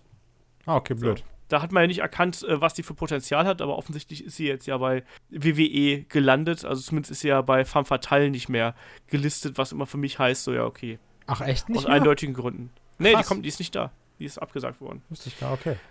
So, äh, Tobi fragt noch, wie findet ihr den äh, neuen Finisher von Enzo? Er findet ihn doof. Ihr kennt meine Meinung, habe ich schon geschrieben, ne? Ich finde voll geil. also, ähm, was ist denn, was, was ist denn das nochmal? dieser Jordan so, quasi, wo der dann, äh, oh, der ist ganz schwer zu erklären. Also im Endeffekt macht er den, seinen Fuß an das Kinn des Gegners und lässt sich rückwärts hinfallen. Ja, okay, das ist wie, äh, Ähm, wie heißt sie? Ehemalige WWE äh, Women's Championess, Dame äh, mit äh, asiatischen Wurzeln. Gail Kim? Melina? Gail Kim, genau. Gail Kim. Boah, ich bin so Ah, die schlau. gab's- Die gab es ja auch noch. Genau, wie bei Gail Kim, die hat den auch damals Na, gezeigt. aber ich finde, der Ja, passt zu Enzo. Ich finde den, ich finde den cool. Ich finde, der ist, der passt zum Charakter. Und von daher, gerade die ganzen Cruiserweights, die sellen auch mega geil. Egal, jetzt, ob das irgendwie ein äh, Drew Gulak oder sowas ist. Wenn die sich da richtig schön so nach hinten fallen lassen. Ach, ich, ich mag den Move. Und ich finde, der passt auch zu Enzo. Ja, ich, ich finde, das ist halt kein richtiger Finishing-Move, aber äh, Enzo ist ja so ein bisschen Anti-Cruiserweight, von daher passt der, finde ich, eigentlich auch ganz gut. Also, warum nicht? Aber es ist halt kein richtig geiler Finishing-Move, muss ich auch dazu sagen. Ähm, nächste Frage. Der Kollege äh, Katsukeni Omega äh, fragt via YouTube, ähm, was würdet ihr von einem zweiten äh, CWC halten und äh, wer wären eure 32 bzw. 16 Teilnehmer und wer wären eure Kommentatoren? So die geilste Also, Frage, einfach als ich gelesen habe. So, was wären noch 32 Leute? Klar, ich nenne die, Ja. ich nenn sie dir sofort. Ähm, also, die ganze, also ich, ich sag mal so, ich glaube, niemand hat hier was gegen ein zweites Cruiserweight Classic, weil äh, das erste war fantastisch ähm, und äh, ich hätte da absolut nichts gegen einzuwenden. Ähm, So, ich mal ein paar Kommentatoren? Namen reinwerfen? ich wirf mal ein paar Namen rein. Ich würde als Kommentatoren Daniel Bryan und Mauro Ronello gerne behalten, weil ich fand die auch absolut super damals. Corey Graves, So, finde Zustimmung. Moronello ein bisschen anstrengend. Ich fand die damals in dieser Kombination, fand ich die echt stark. das stimmt, das, ja. das ist wahr. Also, und Corey Graves hat man momentan so oft. So. Ja, okay, das, ja, okay, sehe ich ein. Ähm, so, David, äh, David. ja, Kai, oder oder, äh, oder mal David, fang du an, ist mir rein. egal. Ich, ich habe ein paar Namen aufgeschrieben. Dann mach David erstmal welche aus dem Kopf, wenn du willst. Nein, du sollst machen jetzt. Okay, also ich habe äh, erstmal die üblichen Verdächtigen, ne? Ricochet habe ich aufgeschrieben. Das ist jetzt ja natürlich auch ein bisschen Dream, ne? Ja, ja, klar. Ricochet habe ich aufgeschrieben. Ich habe einen Osprey aufgeschrieben. Ich habe einen Rey Mysterio aufgeschrieben. Also erstmal so die üblichen Verdächtigen. Dann, ich, ich weiß nicht, wie schwer er ist, aber ich nehme es einfach mal dazu. Ein Angelico fände ich sehr cool. Mhm. Ja. Ein Evan Bourne fände ich cool. Ich würde, also halt, äh, Matt Seidel oder wie auch immer er jetzt heißt. Äh, Damek würde ich wieder nehmen. Also so, warum nicht? Einen Loki würde ich noch reinpacken. Einen Paul London sehr, sehr gerne. Und einer meiner großen Favoriten, den ich beim äh, Karat lieben gelernt habe und seitdem bei Instagram und Twitter folge, der unglaublich sympathisch ist, ACH. Ja, jetzt schon super. Ich liebe den. So, zweifellos. Ähm, ja, ich überlege gerade, ist, ist ein Matt Riddle ein Cruiserweight? Ist der unter Tour 5? Ich glaube nicht. Ja, ne? nicht, aber Nee, würde ich auch nicht nehmen. passen. Äh, Was- was- ist würdest, mit du nicht, würdest du nicht David Starr nehmen, Olaf? Ich würde David Starr ja, nehmen. David Stark ich kann man doch mit reinnehmen. Ähm, Mark Andrews, den hatten wir ja schon bei, beim England-Turnier, würde ich ganz gern da wiedersehen. Ich glaube auch ein Pete Dunne ist, glaube ich, auch theoretisch ein, ein Cruiserweight, oder? Ich glaube nicht, dass er so schwer ist. Ja, Tyler Bate dann auch, würde ich sagen, oder? Weil die sind ja relativ klein, ne? Ja. Marty Skrull vielleicht noch, Uh, ja. wenn man da schon sowas haben will. Äh, und da hört es noch langsam bei mir auf, so, so ein bisschen. Ich habe jetzt extra die Young Bucks und so habe ich extra rausgelassen, ne? Ricochet ist, glaube ich, aktuell das mit das Beste, was du holen kannst. Du kannst natürlich nochmal Kota Ibushi und sowas mit dazu Ja, oder nehmen. Zack Saber Jr. Ja, ein Sechshelber Junior auf jeden Fall auch. Also da gibt's, da gibt's genug, ne? Also und äh, ich hoffe auch, dass man das nochmal macht, aber es wird ja gemunkelt, dass es eventuell ein zweites, ein, ein Tag-Team-Tournament geben sollte. Das kann auch, das könnte auch sehr geil werden. Ich weiß halt nur nicht, also das Problem ist natürlich, dass du viele große Tag-Teams sind ja schon gesigned, also bei New Japan oder Ring of Honor oder sonst irgendwas. Also so ein Tag-Team-Tournament ohne die Young Bucks, ohne War Machine und äh, wie sie nicht alle heißen. Weiß nicht, wie geil das halt wird. Aber wer So, weiß, also wer weiß, was da rauskommen könnte, ne? Ja, das stimmt. Das ist ja die Sache. genau. Äh, äh, äh, wa- wisst ihr, was lustig wäre? Ein Heavyweight-Tournament mit Vince McMahon am Kommentar. Wie dann, da kannst du bei jedem Entrance hören, wie ihm einer abgeht. Mit Keith Lee dann als, äh, als, als Winner am Ende. Oh, geiler Typ, Keith Lee, ey, geiler Typ. So, ähm, lass mal weitermachen hier. Wir haben noch äh, äh, wir schieben zwei Fragen vom, äh, vom Katsu Kenny ein bisschen auf, weil das so umfassende äh, Fragen sind. Ich habe mir was voll Geiles überlegt. So, was denn? Ich habe ich hab mir wirklich heute Gedanken gemacht. Ich beantworte die Frage jetzt einfach alleine. Und zwar hat er nämlich geschrieben, wenn wir ein Stable gründen würden, welchen Namen das tragen würde und wer die Mitglieder wären. Ich habe wirklich überlegt, lange Zeit, ne? Und pass auf. Ich habe mir, ich würde mein Stable so nennen. Till you die. Also bis du stirbst. Und wisst ihr, wer meine Mitglieder wären? Till Schweiger, Till Lindemann und Till Eulenspiegel. Dankeschön. Kai nimmt gar nichts ernst. Äh, super. Die Frage beantworten wir beim nächsten Mal dann richtig nochmal. Ähm, ich würde aber ganz gerne nochmal äh, die Mail vom äh, Weezy hier zitieren. Der hat uns eine, eine ewig lange Mail geschrieben. Also auch super, super nett und äh, äh total gut. Also, wenn ihr solche Sachen schreibt, da geht einem immer das Herz auf äh, hier beim. Also, es ist einfach super, weil äh, da steckt auch so viel Bock auf Wrestling drin und Bock auf Headlock. Also, das war, das war richtig cool. Danke dafür auf jeden Fall. Liebe. Ähm, Bitte? Liebe an Wheezy. Genau, ganz viel. Ähm, und er fragt, äh, erste Frage ist, äh, warum heißt es eigentlich European Uppercut und was ist eigentlich ein normaler Uppercut? Soll ich erklären? Ähm, er hat, ja, er hat sich tatsächlich auch in der Mail äh, die äh, Antwort äh, quasi schon selber gegeben, aber Kai, du darfst sie gerne erklären. Okay, also ein normaler Uppercut ist halt ein Faustschlag und ein European Uppercut ist, weil du halt da nicht schlagen darfst, nicht sollst, ist dann quasi mit dem Arm oder mit dem Bizeps. Genau, es geht quasi um die europäische Catch-Tradition, wo man nicht mit der Faust zuschlagen durfte, äh, sondern äh, dann eben diese Methode genommen hat, um quasi einen Schlag von unten zu setzen. Weil ein Uppercut ist ja letztlich ein, ein Haken, den du von unten ans Kinn des Gegners schlägst und das ist dann eben in diesem Fall der European Uppercut und das heißt European Uppercut, weil der halt eben hier in, Deutsch, in, in Europa äh, benutzt worden ist und dann hat man daraus halt den European Uppercut gemacht. So ganz einfach. Ähm, und er ist auch jemand, der anscheinend sehr viel WWE 2K spielt. Und dem sind so ein paar Kommentare aufgefallen, ähm, dass da zum Beispiel die Kommentatoren sehr oft von äh, Vintage Randy Orton oder Vintage John Cena nehmen. Und zwar, und jetzt die Frage, was bedeutet denn dieses Vintage ganz genau und äh, was beschreibt den Begriff? Also er hat so ein bisschen vermutet, dass das irgendwie so was mit Oldschool zu tun hat und so, aber äh, das ist ja nicht so ganz der Fall. Chris, spiel mal hier den äh, Übersetzer.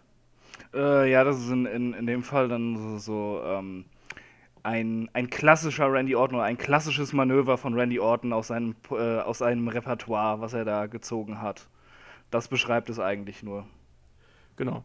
Also es geht eigentlich darum, dass es halt eine typische Aktion für äh, den und den Wrestler ist und äh, hat, also wenn man dieses Vintage so, man kennt das ja von Jeans oder so, da kann man halt sagen, so, es ist ein, ein altbekanntes Manöver von denen und mhm. so weiter. Ähm, in diese Richtung geht das. Und dann stellt er halt noch eine relativ äh, lange Frage äh, zu ähm, JBL, der damals äh, um WrestleMania 21 rum ja so als Notlösung, als Champion gewesen ist. Er versteht das aber nicht so ganz, weil ja Rest, äh, äh, JBL halt eben eigentlich als Heel super funktioniert hätte und äh, ja, ne, entsprechend findet er, dass er eigentlich keine Notlösung gewesen ist, sondern halt eben eigentlich ein, ein guter Champion gewesen. Er versteht diese Anschuldigung in Anführungsstrichen nicht.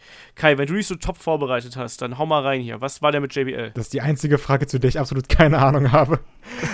also halt wirklich so, weil ich stecke da sowas von nicht drin und weil er hat auch geschrieben, so, wer wäre denn sonst der Heal gewesen und ich so, okay, keine Ahnung, wie das zu der Zeit war. Deswegen habe ich gesagt, okay, dann lasse ich die Frage einfach mal für euch. Ich kann halt nur sagen, JBL als Ziel hat fantastisch funktioniert. Jetzt in Deutschland ein bisschen schwierig mit manchen Sachen, die er gemacht hat. Aber an sich ist JBL eigentlich so ein perfekter Charakter zum Hassen. Gerade auch durch seine, durch seine Art, die vielleicht auch, wenn man so ein paar Dirt Sheets glaubt, auch seine echte Art ist, dass er halt ein schwieriger Mensch ist. Ähm, deswegen kann ich einfach nur sagen, dass ich JBL als Ziel sehr geil fand und gerade auch, dass JBL so ein bisschen den Cena als Star etabliert hat, um jetzt mal dem äh, Weezy zuzustimmen. Einfach also, um zu sagen, dass JBL gut war als Ziel. Ja, aber letztlich, ähm, man muss halt sagen, ähm, damals ging das ja war das ja so, dass du halt das, das Roster geteilt hast und du hattest einfach nicht so viele etablierte Bösewichte im, im, im Roster. Das war einfach so. Und äh, gerade SmackDown brauchte dann eben jemanden und man hat dann tatsächlich jemanden genommen wie ein JBL, der zwar schon lange dabei war, aber eigentlich jetzt nie so die große Nummer gewesen ist, weil der hatte ja ähm, auch zu APA-Zeiten hat er einen Singles Run ja bekommen und der hat ja überhaupt nicht gezündet. Und da hat man es dann erst geschafft, ihn quasi mit der äh, mit diesem Gimmickwechsel ähm, ihn da entsprechend zu positionieren. Und ich stimme euch da auch absolut zu. Also ich war nie ein großer JBL-Freund, aber ähm, der war halt trotzdem jemand, der funktioniert hat und der auch tatsächlich SmackDown das, für eine ganze Zeit lang getragen hat. Und ohne das, das, äh, JBL wäre halt auch ein John Cena nie so hochgekommen. Chris, du wolltest noch was sagen. Das war so ein bisschen wie bei, äh, bei Jinder Mahal, dass es halt irgendwie so übers Knie gebrochen wurde, dass er von, von 0 auf 100 auf einmal gehen musste, weil sie einfach jemanden brauchten, den sie da in, in, ins kalte Wasser geschmissen haben, um auch den Titel eine Zeit zu tragen. Und äh, ja, bei JBL hat es funktioniert. Ja. Also ich, ich, wüsste, ich, wüsste, halt gar nicht genau, äh, äh, wen man jetzt dafür irgendwie anders eingeplant hat, weil ich glaube, so war es auch gar nicht gedacht. Man hat, glaube ich, schon gehofft einfach, dass JBL funktioniert und ist dann halt mit ihm gegangen sozusagen. Mhm. Ähm, Wer da ein anderer Top hier gewesen ist, äh, kann ich dir jetzt aus der Zeit gar nicht so 100% sagen, aber ich weiß, dass halt damals das Roster halt äh, nicht so tief gewesen ist, dass du da die große Auswahl gehabt hast. Es, es war echt nichts da bei SmackDown. Das war, war eine, eine sehr dunkle Phase von SmackDown. Ähm, wo, wo JBL dann auch wirklich äh, das Roster so auf seinen Schultern getragen hat, weil, genau, dort, weil so, es, es, war so ein Fixpunkt einfach in den Shows. Ja. Äh, mit, mit, ihm als Champion. Er als, als Riesenekel.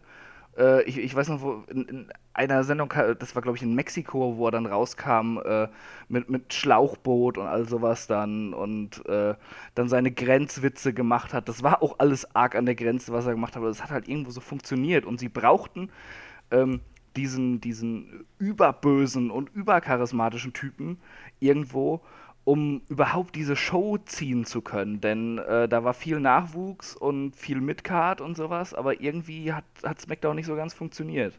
Ja, du hattest auch, du hattest halt keine Heels, das war das Problem. Du hattest einen Eddie Guerrero gehabt, du hattest sowas wie einen, du hattest jemanden wie einen Undertaker gehabt und dann eben jemanden wie John Cena zum Beispiel.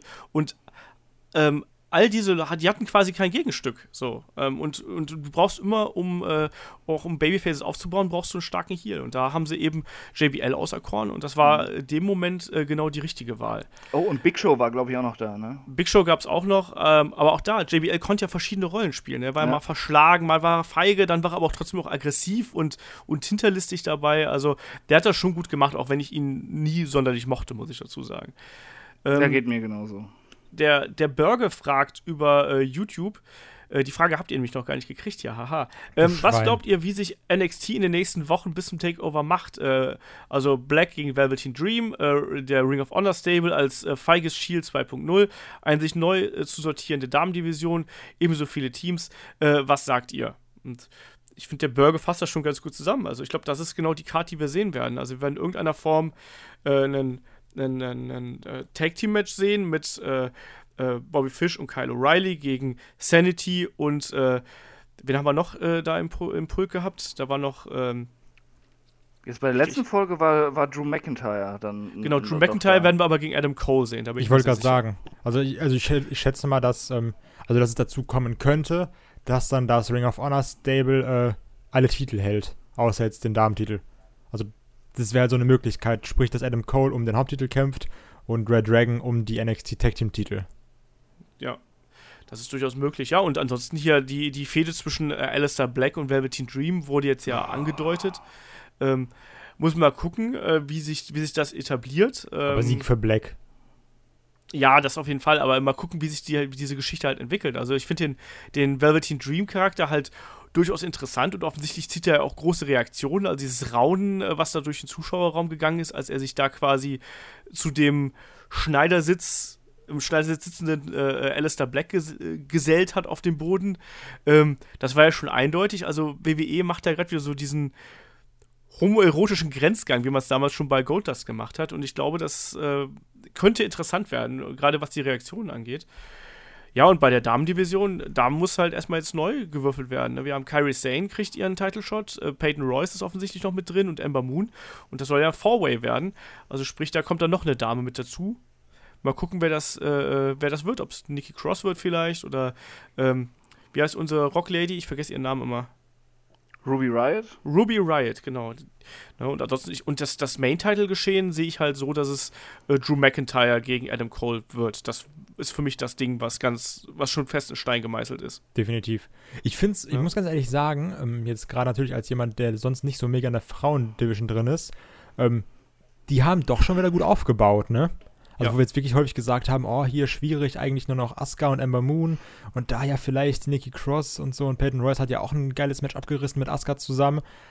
Aber die haben doch jetzt schon wieder, dass du gesagt hast, also das ist jetzt irgendwie auch, jetzt gerade durch die Verletzung von Asuka, merkst du, da ist jetzt ein schöner Neuanfang. Und du hast viele Leute da, also jetzt, okay, also an der Spitze für mich ist erstmal halt Kyrie Sane und äh, Amber Moon, wo du sagst, da sind mehrere Leute, die rechtmäßig Championess werden könnten. Und das ist eigentlich ja. das, wo wir ja immer gesagt haben, oh, uh, wie geht es weiter, wenn Asuka mal weg ist?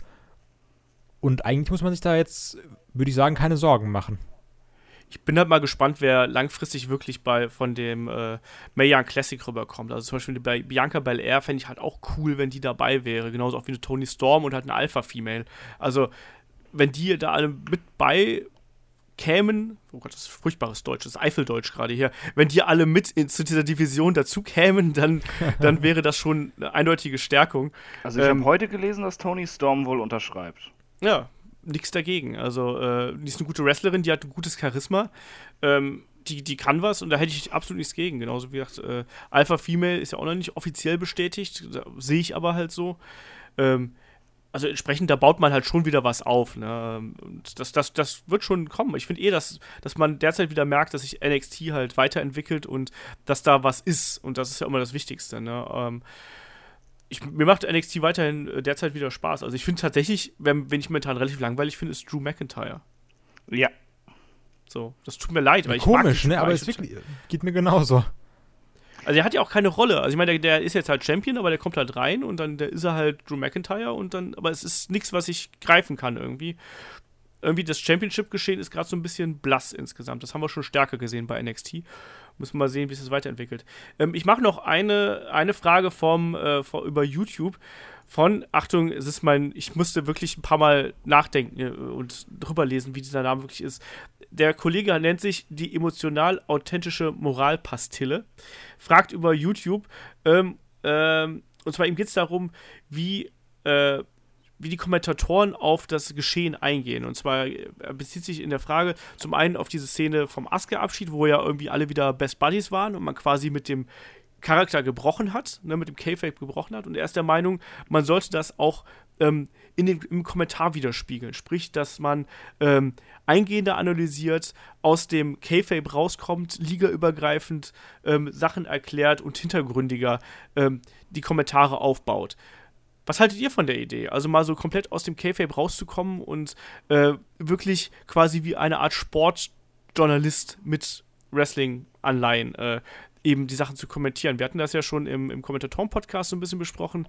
Chris, wie ist da deine Meinung zu? Meinst du, das funktioniert oder will WWE sowas einfach gar nicht? Weil er sagt halt so, warum sollen denn äh, also ihn regt halt zum Beispiel manche Reaktionen auf, weißt du, nach dem Motto, ja, oh mein Gott, jetzt müssen die Kommentatoren so überrascht tun, obwohl sie ja eigentlich wissen, wer es ist und solche Sachen. Äh, ja, kann schon sein, dass es funktioniert, aber äh, das, das wäre halt äh, einfach zu trocken und, und Wrestling ist halt nun mal ein geskripteter Sport und die Kommentatoren sind halt Teil der Show und sie tragen ihren Teil dazu bei, eben eine Story weiterzubringen, weiter zu erzählen, irgendwo halt äh, diese Story weiter auszufüllen und den Zuschauern näher zu bringen.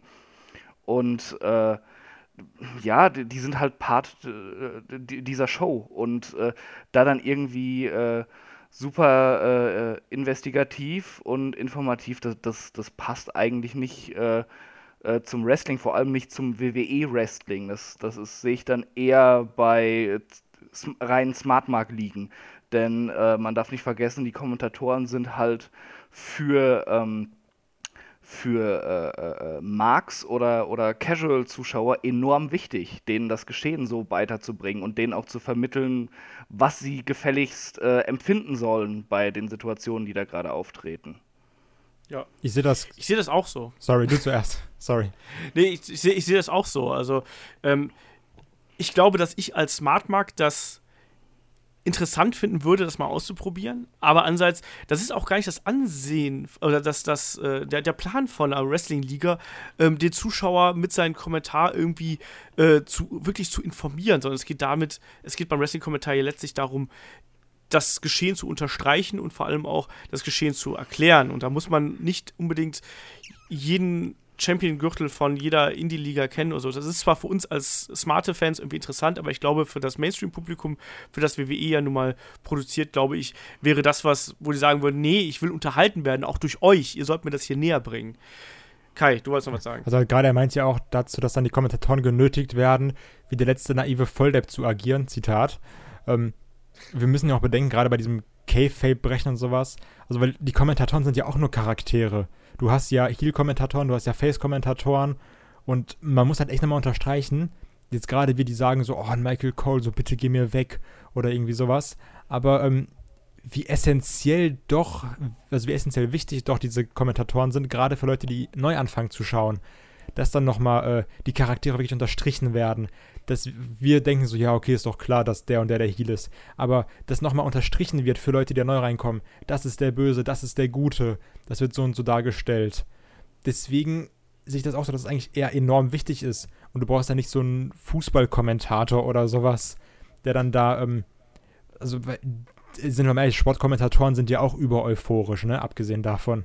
Und du musst dann nicht wirklich ja. sagen, ja, der hat letztes Jahr noch da gegen den und den gekämpft, hat dabei so und so viel gewogen. Das Einzige, wo ich ihm vielleicht zustimmen würde, ist, äh, wo ja auch, wie schon mal drüber geredet haben, Olaf, glaube ich, was extrem nervig ist, ähm, dieser Moment, wenn besondere Sachen passieren und du einfach weißt, das, was jetzt gesagt wurde, wurde extra gescriptet und so geschrieben, dass sie es in den nächsten 20 Videopaketen verwenden können. Beispiel, also dann gibt es halt genau. halt irgendwie bessere Momente. Bei Daniel Bryan dieses Miracle on Bourbon Street, das finde ich noch vollkommen in Ordnung und legitim. Aber ähm, ganz schlimmer Moment ist dann, äh, wo Shane vom Käfig springt und du siehst halt Michael Cole da stehen, wie er abliest und halt ja. schreit dieses For the Love of Mankind und das ist dann bisschen too much.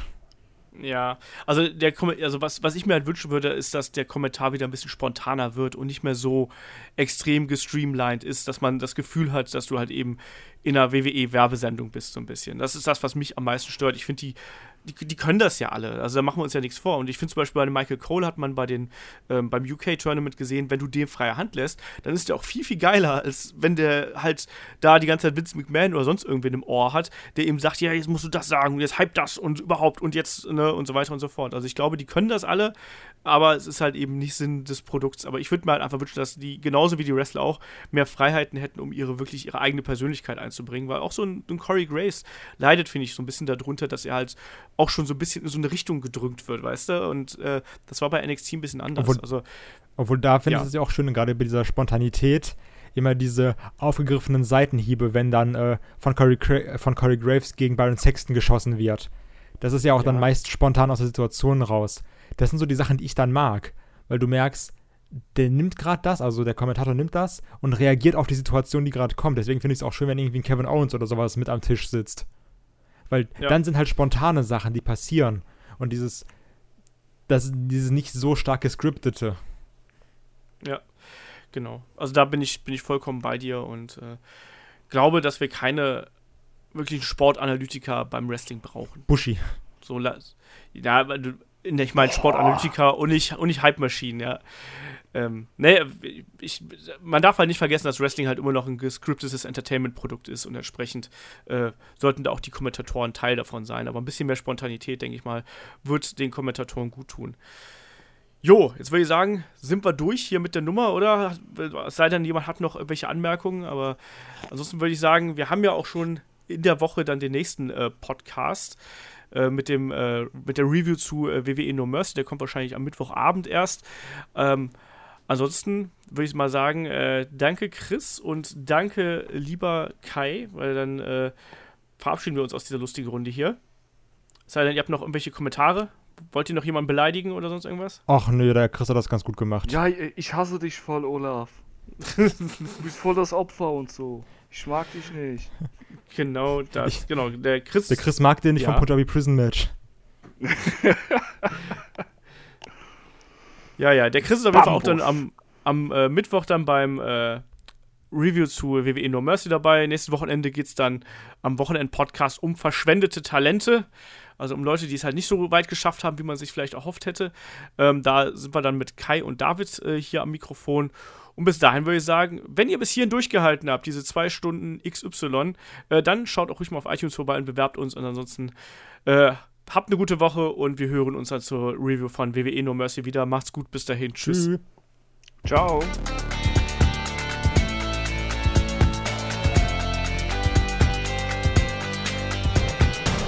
Headlock, der Pro Wrestling Podcast.